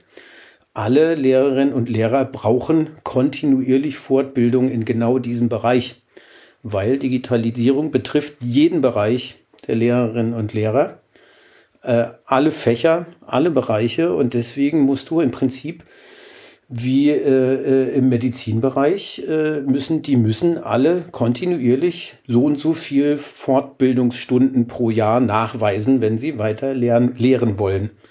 Ja, und dazu sollte das ein Pflichtteil sein. Äh, kann nicht sein, dass die, kind, äh, dass die Lehrkräfte den Kindern empfehlen, nehmt doch WhatsApp. So, dann läuft doch was falsch.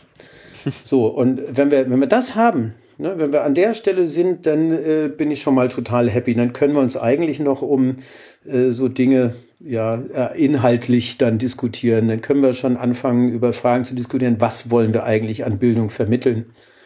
Ne, und was, äh, wie geht's, welche Werte wollen wir vermitteln und so. Das sind dann Details. Okay, aber das wären die wichtigen Punkte. Aber Infrastruktur ist ja jetzt erstmal rausgelassen. Ne? Also was, was, äh, was sollten äh, Länder jetzt für Infrastrukturen aufbauen und bereithalten? Ja, okay. Ich, ich finde, Länder sollten grundsätzlich dazu verpflichtet sein, per Gesetz ausschließlich Open Source Software anzubieten, die datenschutzrechtlich geprüft ist. Ja, so und äh, finde ich, finde ich irgendwie plausibel, mit öffentlichen Geldern auch nur äh, offene Software zu fördern und nicht irgendwelche Firmen reich zu machen, die hier nicht mal anständig Steuern zahlen. Also zu sagen, ähm, äh, wir, wir fördern mit öffentlichen Geldern nur solche Software, die dann auch wieder allen grundsätzlich und immer zur Verfügung steht, da wird doch ein Positiv-Selbstläufer drauf, draus. Ja?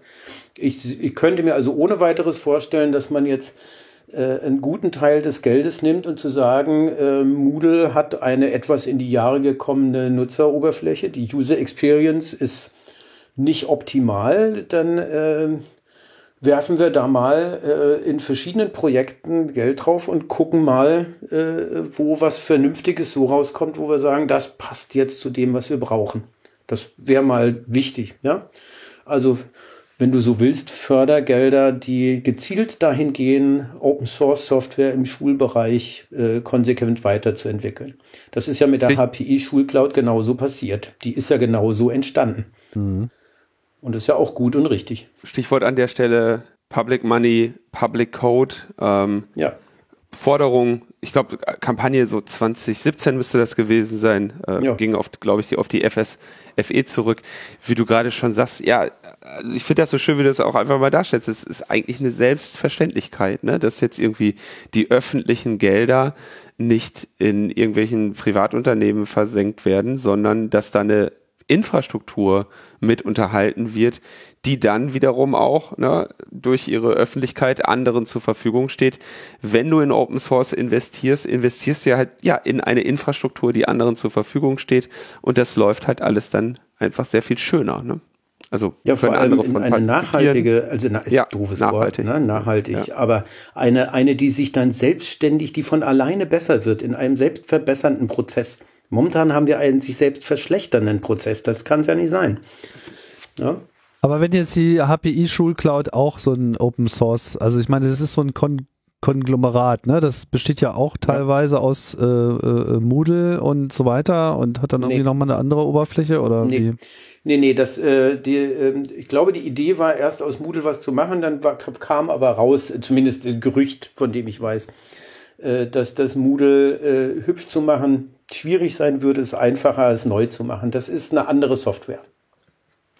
Dahinter hängt dann auch ein Big Blue Button äh, im Betrieb als Videoconferencing-Lösung, sozusagen als Plugin. Aber HPI Schulcloud ist eine eigene Open-Source-Software, die ich auch okay finde. Äh, schwierig finde ich noch, dass, aber das äh, muss man auch verzeihen.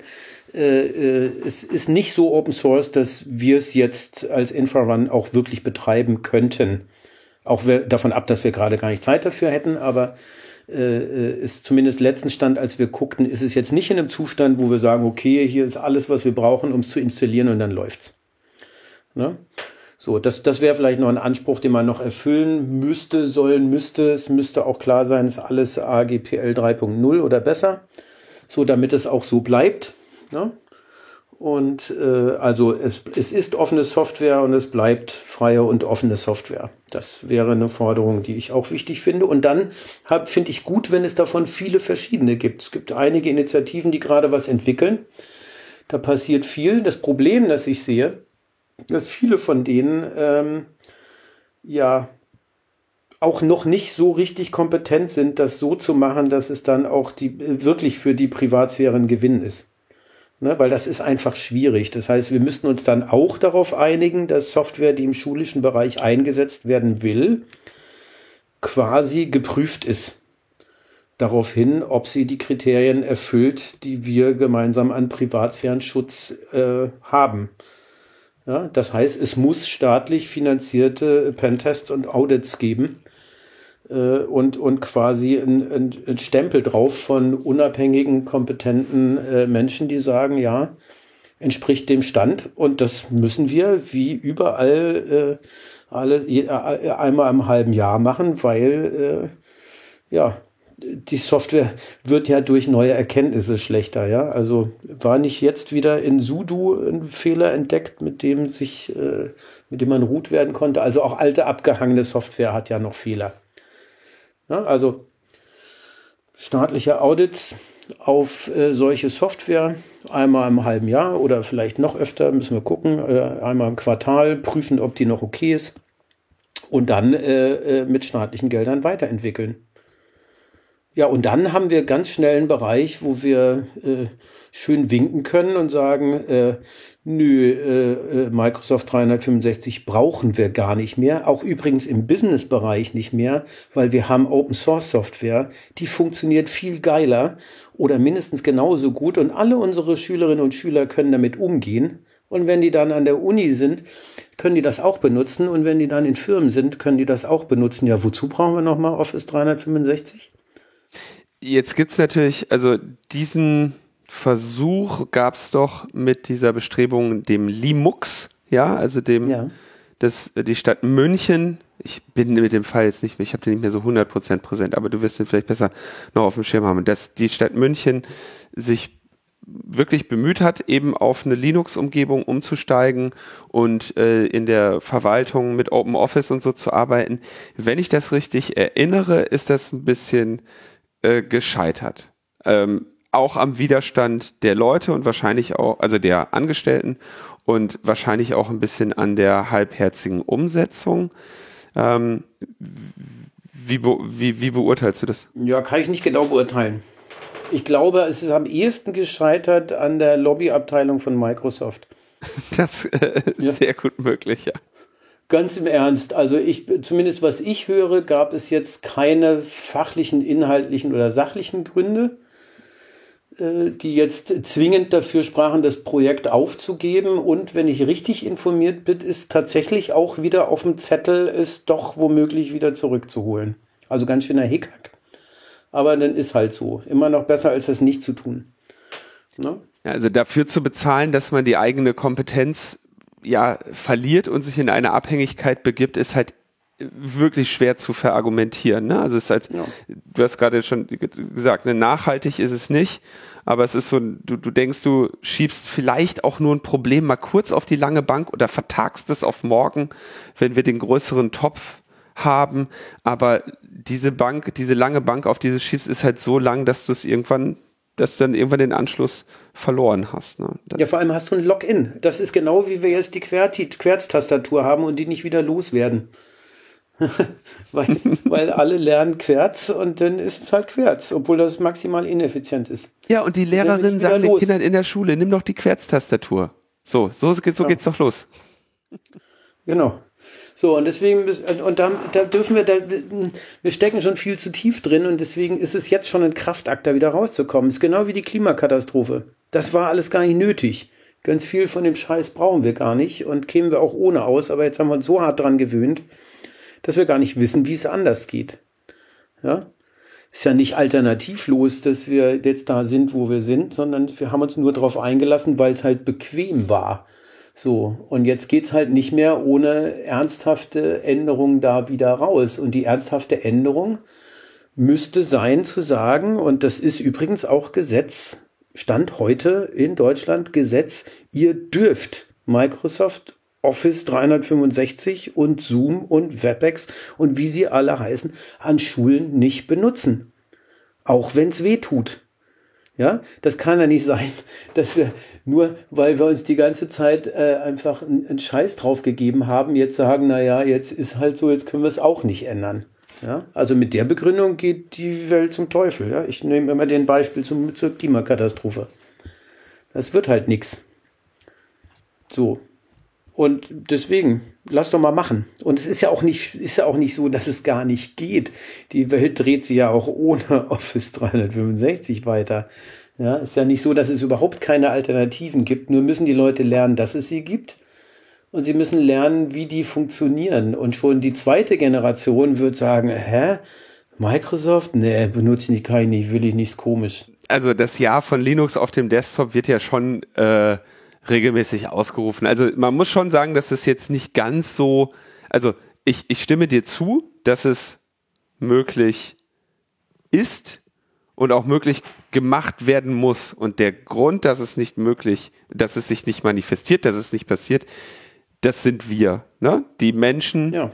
die äh, sich in diese Abhängigkeiten begeben und die, die diese Geschäftsmodelle füttern und die uns irgendwie uns unsere Computer wegnehmen lassen, ja, oder unsere digitale Autonomie wegnehmen lassen. Aber es ist nicht so, als wäre, also man muss ja schon sagen, es, es, es erfordert schon einen Kraftakt. Ne? Also es ist jetzt nicht so, als läge das alles bereit und wäre ähm, diese, diese tolle Welt wäre da und wir, wir sind alle nur zu blöd, sie zu sehen. Wir sind nur, glaube ich, zu blöd, sie uns zu bauen. Ne? Nee, das ist ganz harte Arbeit, weil wir es zu lang haben schleifen lassen. Wieder die Parallele zur Klimakatastrophe. Das wird nur schlimmer, je länger wir es weiter schleifen lassen. Nichts wird besser, wenn wir nicht jetzt massiv damit anfangen. In beiden Bereichen, ja. Und nur als Beispiel, es kommt dann immer, ach, Open Source Software und funktioniert ja nicht, ja. Die gesamte IT-Welt funktioniert fast ausschließlich auf Open Source Software. Ja. Muss man auch noch mal sich vor Augen führen, ja. Die Amazon Cloud, die Google Cloud, die Microsoft Cloud, alle Services, alle Server, die, auf denen du den lieben langen Tag bist, Facebook, you name it, whatever, alles funktioniert mit Open Source Software. Das gäbe es nicht ohne diese Open Source Software in dieser Form betrifft aber auch wirklich nur das Backend. Ne? Also es ist ja, wirklich, ja, ja. Open Source hat die Cloud erobert, weil es eben spezifische Vorteile auch hat. Ne? Also meine Qualität ist, ist immer so eine Sache. Und ich will jetzt auch nochmal vielleicht ein bisschen unpopulär nochmal so eine andere Perspektive einnehmen, weil ich kann halt auch ganz oft Leute gut verstehen, wenn sie sagen, äh, mich interessiert dieser ganze Datenschutz-Scheiß an dieser Stelle einfach mal ein Scheißdreck, weil ich will gerne was benutzen, was auch äh, funktioniert im Sinne von, dass ich es auch verstehe, dass ich es wirklich benutzen kann, dass es irgendwie performt und dass es irgendwie auch auf meinem langsamen Computer noch in der Lage ist, irgendwie mir eine Videokonferenz mit 300 Leuten bereitzustellen. Und das sind auch valide Gründe. Ich finde, das muss man auch akzeptieren. Und ja, äh, so, so sehr ich dafür äh, bin, äh, im Idealfall alles Open Source zu machen, weil es macht natürlich für eine staatliche Infrastruktur, für eine Bildungsinfrastruktur insbesondere einfach super Sinn, weil wir kennen ja alle dieses Problem in dem Moment, wo man äh, Muckellösungen von irgendwelchen mittelständischen Unternehmen hat. Ja, ich meine, wer garantiert, dass die morgen noch da sind? Ne? Wer, wer, wer investiert in irgendwelche Lösungen? Und wenn sie dann lange bleiben und lange supported werden, dann haben die dann meistens auch äh, relativ selten einen Grund, sich zu ändern und anzupassen und in irgendeiner Form fortschrittlicher zu werden, weil natürlich dann auch so dieser kommerzielle Druck äh, wieder raus ist. Wenn man eben konsequent auf, äh, auf eine Open Source Entwicklung setzt, aber eben auch sagt, wir die, Open Source alleine ist nicht die einzige Messlatte und wenn es Open Source ist, dann ist es super, weil guck mal, wie geil das hier der DSGVO entspricht. Das muss halt auch sein, äh, es muss performant sein, es muss irgendwie auch den Sicherheitsempfehlungen entsprechen und es muss auch in der Lage sein, mal native Lösungen zu machen, die also auf den Computern, die die Leute benutzen, nicht immer alles nur im Webbrowser läuft, weil das natürlich auch wieder tausend Probleme mit sich bringt. Voll, ich stimme dir hundertprozentig zu. Die Frage ist nur, wie kommen wir dahin so, dass wir am Ende des Tages sagen können, ja, okay, damit kann ich leben. Und dazu ist es erforderlich, dass wir sicherstellen, dass die uns nicht verarschen. Ja, dass die, die diese kommerzielle Software uns anbieten, uns nicht verarschen und da nicht irgendwas im Code drin steckt, von dem ich nicht will, dass es auf meinem Rechner läuft. Sag mir einen anderen Weg, wie wir das machen äh, äh ohne Open Source und wir können drüber reden. Das Problem ist nur, du kannst ja auch nicht hinstellen und sagen, na, das wird dann TÜV geprüft. Ja. Nein, nein, ich, ich sag nicht, ich sag nicht, ich sag nicht kein Open Source. Ich sag nur, nicht nur Open Source um des Open Sources willen, nee, nee, sondern eben mit denselben Ansprüchen. Ne? Und vielleicht ja, eben ja, auch hingehen ja, und sagen so, hier, ihr seid doch in der Lage, Commercial Grade Software zu machen, jetzt macht das mal bitte einfach in Open Source, dafür bezahlen wir euch jetzt auch. Richtig. Ne? Also, dass man auch genau. den Level hochsetzt und dass man auch, ich meine, das bedeutet ja auch in der Regel, bereit sein, eben nochmal sehr viel mehr Geld in die Hand zu nehmen. So wirklich, um kompetitiv zu sein, ja. Und äh, das ist, glaube ich, etwas, was, wo wir die Mentalität noch nicht haben. Ich meine, wir geben ohnehin als Staat in Deutschland relativ wenig für die Bildung und für die Schulen aus im Vergleich zu anderen Ausgaben. Ne? Und äh, ich glaube, das ist einfach eine, eine generelle Mentalität, die sich ändern muss. Und das hat viel damit zu tun, dass die Leute einfach keine Erfahrung haben. Weder in den Schulen noch an anderen Stellen an dieser Stelle, die du gerade benutzt, da kann man aber doch wirklich auch von den Unternehmen lernen, was Steini gerade sagte, dass sie, ne, oder was ihr gerade auch gesagt habt, die Cloud läuft auf Open Source Software. Facebook ist einer der großen Contri eine, eines der großen beitragenden Unternehmen in der Linux-Entwicklung und das läuft alles auf Linux. Ja, diese Unternehmen haben ja nicht die Entscheidung getroffen, ey, lasst uns auf Open Source Software unsere Server fahren, weil die sich gedacht haben, jo, wir sind geile Hippies, wir wollen irgendwie Open Source machen, sondern die haben festgestellt, wir wollen Facebook betreiben, wir brauchen Server dafür. Was ist der beste Weg, das zu tun. Und der beste Weg bedeutet für die mit dem geringsten Kosten die beste Performance zu haben. Und wenn es für die in irgendeiner Weise auch nur annähernd sinnvoll wäre, das mit Microsoft-Servern zu machen, dann würden die es tun.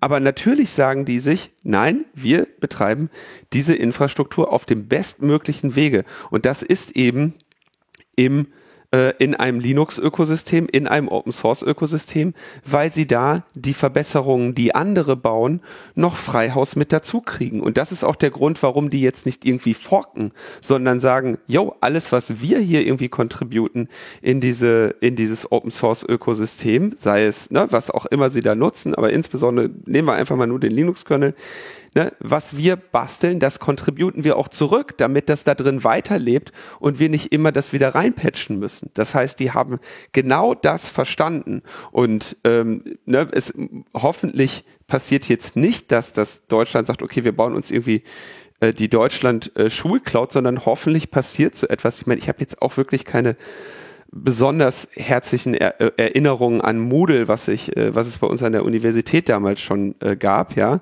Ähm, aber natürlich ist es sinnvoll, auch staatenübergreifend international in eine Bildungsplattform oder in eine Videoconferencing-Lösung wie Big Blue Button Zeit zu investieren und zu wissen, okay, von mir aus habe ich da jetzt mal was reingebaut aber das lebt da drin weiter. Facebook kommt übrigens auch nicht zu uns und sagt, hör mal, diese schöne, was weiß ich, diese schöne Interprocess Communication haben wir aber in den Linux-Kernel gebaut. Seid uns mal dankbar dafür, dass ihr die auch benutzen sollt. Jetzt wird's mal Zeit, dass ihr was Schönes da reinbaut. Sondern die formen das äh, in der Richtung, in der sie es brauchen und sind froh, wenn die, wenn der Rest der Welt mit ähm, partizipiert. Und ich glaube, also ohne das jetzt zu kennen, wahrscheinlich kann Deutschland noch relativ viel in Moodle contributen, bevor wir irgendwann Angst haben müssen, dass uns da, dass da jemand nennenswert von dem profitiert, was wir geleistet haben, ohne was, ohne selber was beigetragen zu haben. Und dieser Gedanke muss da einfach mal rein in alles, was öffentliche Infrastruktur ist.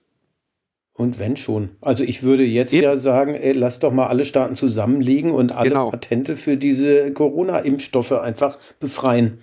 Das ist am Ende viel billiger, als wenn wir jetzt alle dafür bezahlen, äh, die ganzen Firmen dafür bezahlen, äh, äh, dass sie Impfstoffe produzieren. Ja, da können wir einfach zusammenschmeißen und sagen, ist jetzt freies Wissen.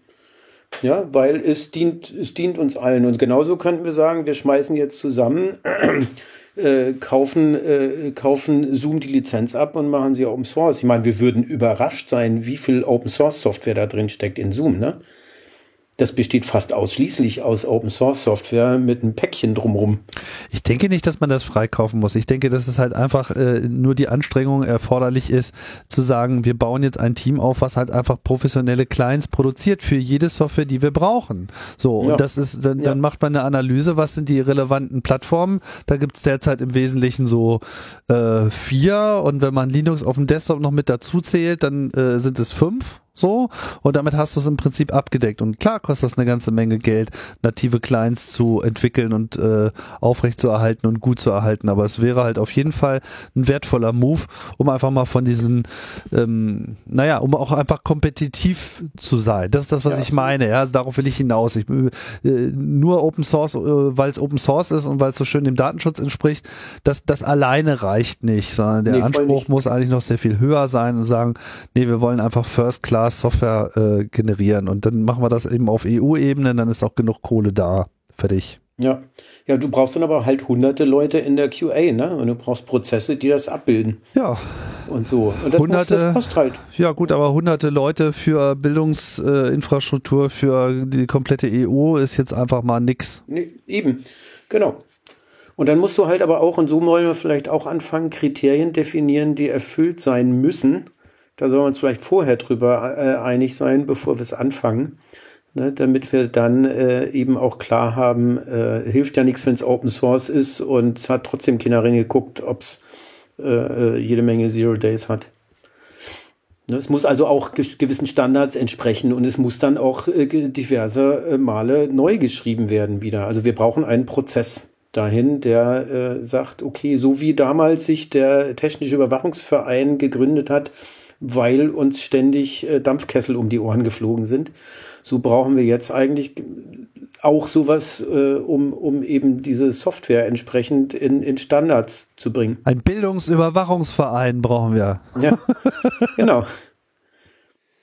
Damit haben wir ein, ja, also wir sehen die Probleme unserer Gesellschaft vererben wir in diesem Bildungsbereich. Und das ist das, was mich die ganze Zeit so nervös macht. Und ja, ich äh, habe ja schon gemerkt, dass du, Steini, da äh, ja vielleicht auch ein bisschen desillusionierter, aber gleichzeitig konstruktiver bist als ich, weil ich könnte einfach nur auf den Tisch steigen und schreien, wenn ich das alles sehe, weil mich das so ärgert, weil das so lange sich so lange schon abbildet und so lange klar war, dass diese Probleme da sein würden und wir die haben würden.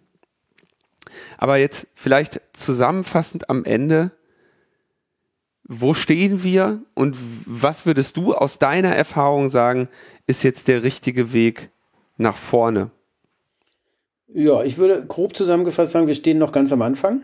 Nicht mehr ganz, ganz am Anfang, aber noch ziemlich weit vorne. Ich glaube, wir erkennen jetzt gerade, dass es ganz schön was zu tun gibt und eine Menge Menschen erkennen gerade, wow, das ist aber doch auch ganz schön viel.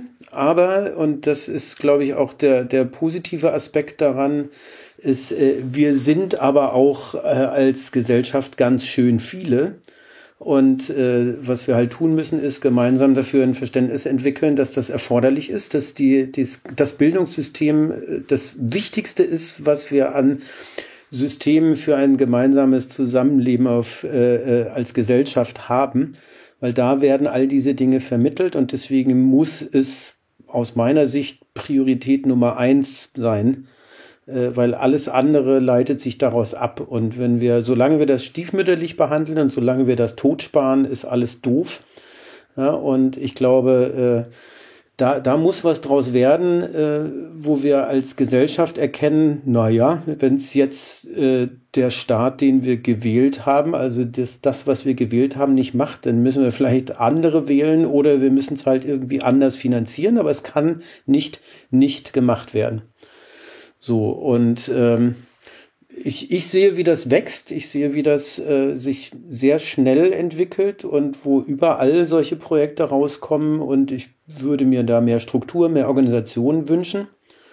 Und äh, aber das ist ein guter Anfang und ein weiter Weg. Und äh, ja, wir brauchen dafür ganz viele Leute, die mitmachen und ganz viel Geld, um das zu finanzieren. Aber es ist am Ende viel, viel, viel billiger, als wenn wir das ganze Geld den großen Konzernen in den Rachen schmeißen. Also, würde sagen, lass mal anfangen.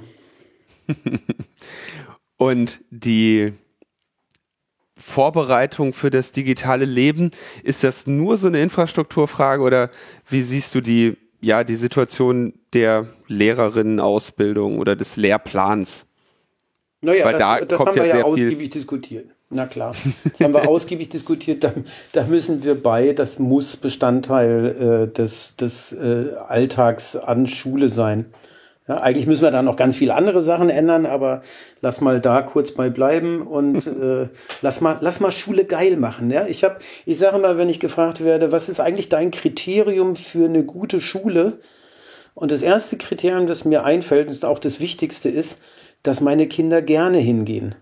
Und mehr brauche ich fast nicht. Und dann muss ich nur noch sicherstellen, dass da kein Scheiß passiert, mit, äh, äh, dass sie nicht verletzt werden, dass sie nicht, äh, dass die Privatsphäre nicht verletzt wird. Äh, ja, und, und der Rest ist eigentlich schon wurscht.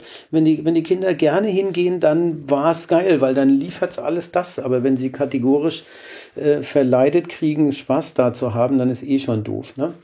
So, also lass doch einfach mal einen Fokus auf Bildung legen und nicht nur als Aufbewahrungsstation, damit die Eltern arbeiten gehen können und lass da mal was Tolles draus machen, wo Kinder gerne hingehen, wo die Bock drauf haben und wo sie sagen, wow, äh, äh, ich, ich, ich will nicht zu Hause bleiben. So, oder ich will, ich will äh, von mir aus auch digital und online, ich will da wieder hin. Ich will morgens aufstehen, um das zu machen, weil ich da Bock drauf habe. Die meisten Kinder, die stehen in den Ferien früher, früh auf oder an den Wochenenden und wenn Schule ist, dann, oh nee, muss ich. Ja, das, das läuft falsch. Und äh, das lassen wir machen und das äh, hat natürlich auch damit zu tun, dass wir die Lebens- Wahrheiten der Kinder äh, berücksichtigen und die ist viel, viel, viel digitaler noch als unsere. Das stimmt. Ach, vielleicht ist es gar nicht so schlimm. Vielleicht lernen die Kinder es ja trotzdem selbst. Wir haben es ja irgendwie auch selber gelernt. ohne die Schule. Wir haben geschummelt. ja. Du Stimmt. hast geschummelt, Tim? Wie hast du geschummelt? Naja, ich habe es mir halt trotzdem angeeignet, obwohl alles ja. dagegen stand. Du bist Programmierer ja, ja, des, genau. des Monats irgendwie gewesen in, der, in den 80er Jahren in irgendeinem Heiserheft, hast du mir erzählt. Das ist doch nicht Schummeln, das ist. Da war ich sogar noch in der Schule. ja. Okay. Steini, ich danke dir, dass du so. zu so später Stunde, äh, so, so früh am Morgen ähm, uns zur Verfügung gestanden hast, um aus deinen Einblicken in den die Status quo und die Probleme und guten Ziele der digitalen Bildung zu sprechen. Ich denke, äh, wir grüßen an der Stelle nochmal den Micha, der sich ja mit dir äh, in diesem Bereich so breit engagiert hat und ja, ähm, und Mel und all die anderen, ich kriege die gar nicht alle aufgezählt jetzt.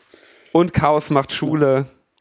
Und Infravan und überhaupt alle, die da mit uns kämpfen. Und seid ihr noch bereit, äh, jetzt von Anfragen überschüttet zu werden oder äh, habt ihr die Schnauze voll? Gut. Nee, nee, alle her. Wir brauchen viel Unterstützung. Kommt und helft uns. Alleine schaffen wir das nie im Leben. Alles klar. Gut, dann sage ich vielen Dank. Jo. Und ähm, dann sind wir schon durch mit unserer Sendung, oder? Wir sind oh, durch mit der zweiten Sendung diese Woche. Toll. Ja. wow. In wenigen Tagen. Und wieder fast zwei cool. Stunden. Alright. Dann machen wir es mal äh, jetzt ganz kurz und äh, ich sag das war es jetzt erstmal hier mit dem Logbuch Netzpolitik Spezial. Demnächst geht es natürlich wieder weiter mit Normal Logbuch Netzpolitik. Vielen Dank an Steini, vielen Dank fürs Zuhören. Wir sagen Tschüss und bis bald. Ciao, ciao. Danke. Tschüss.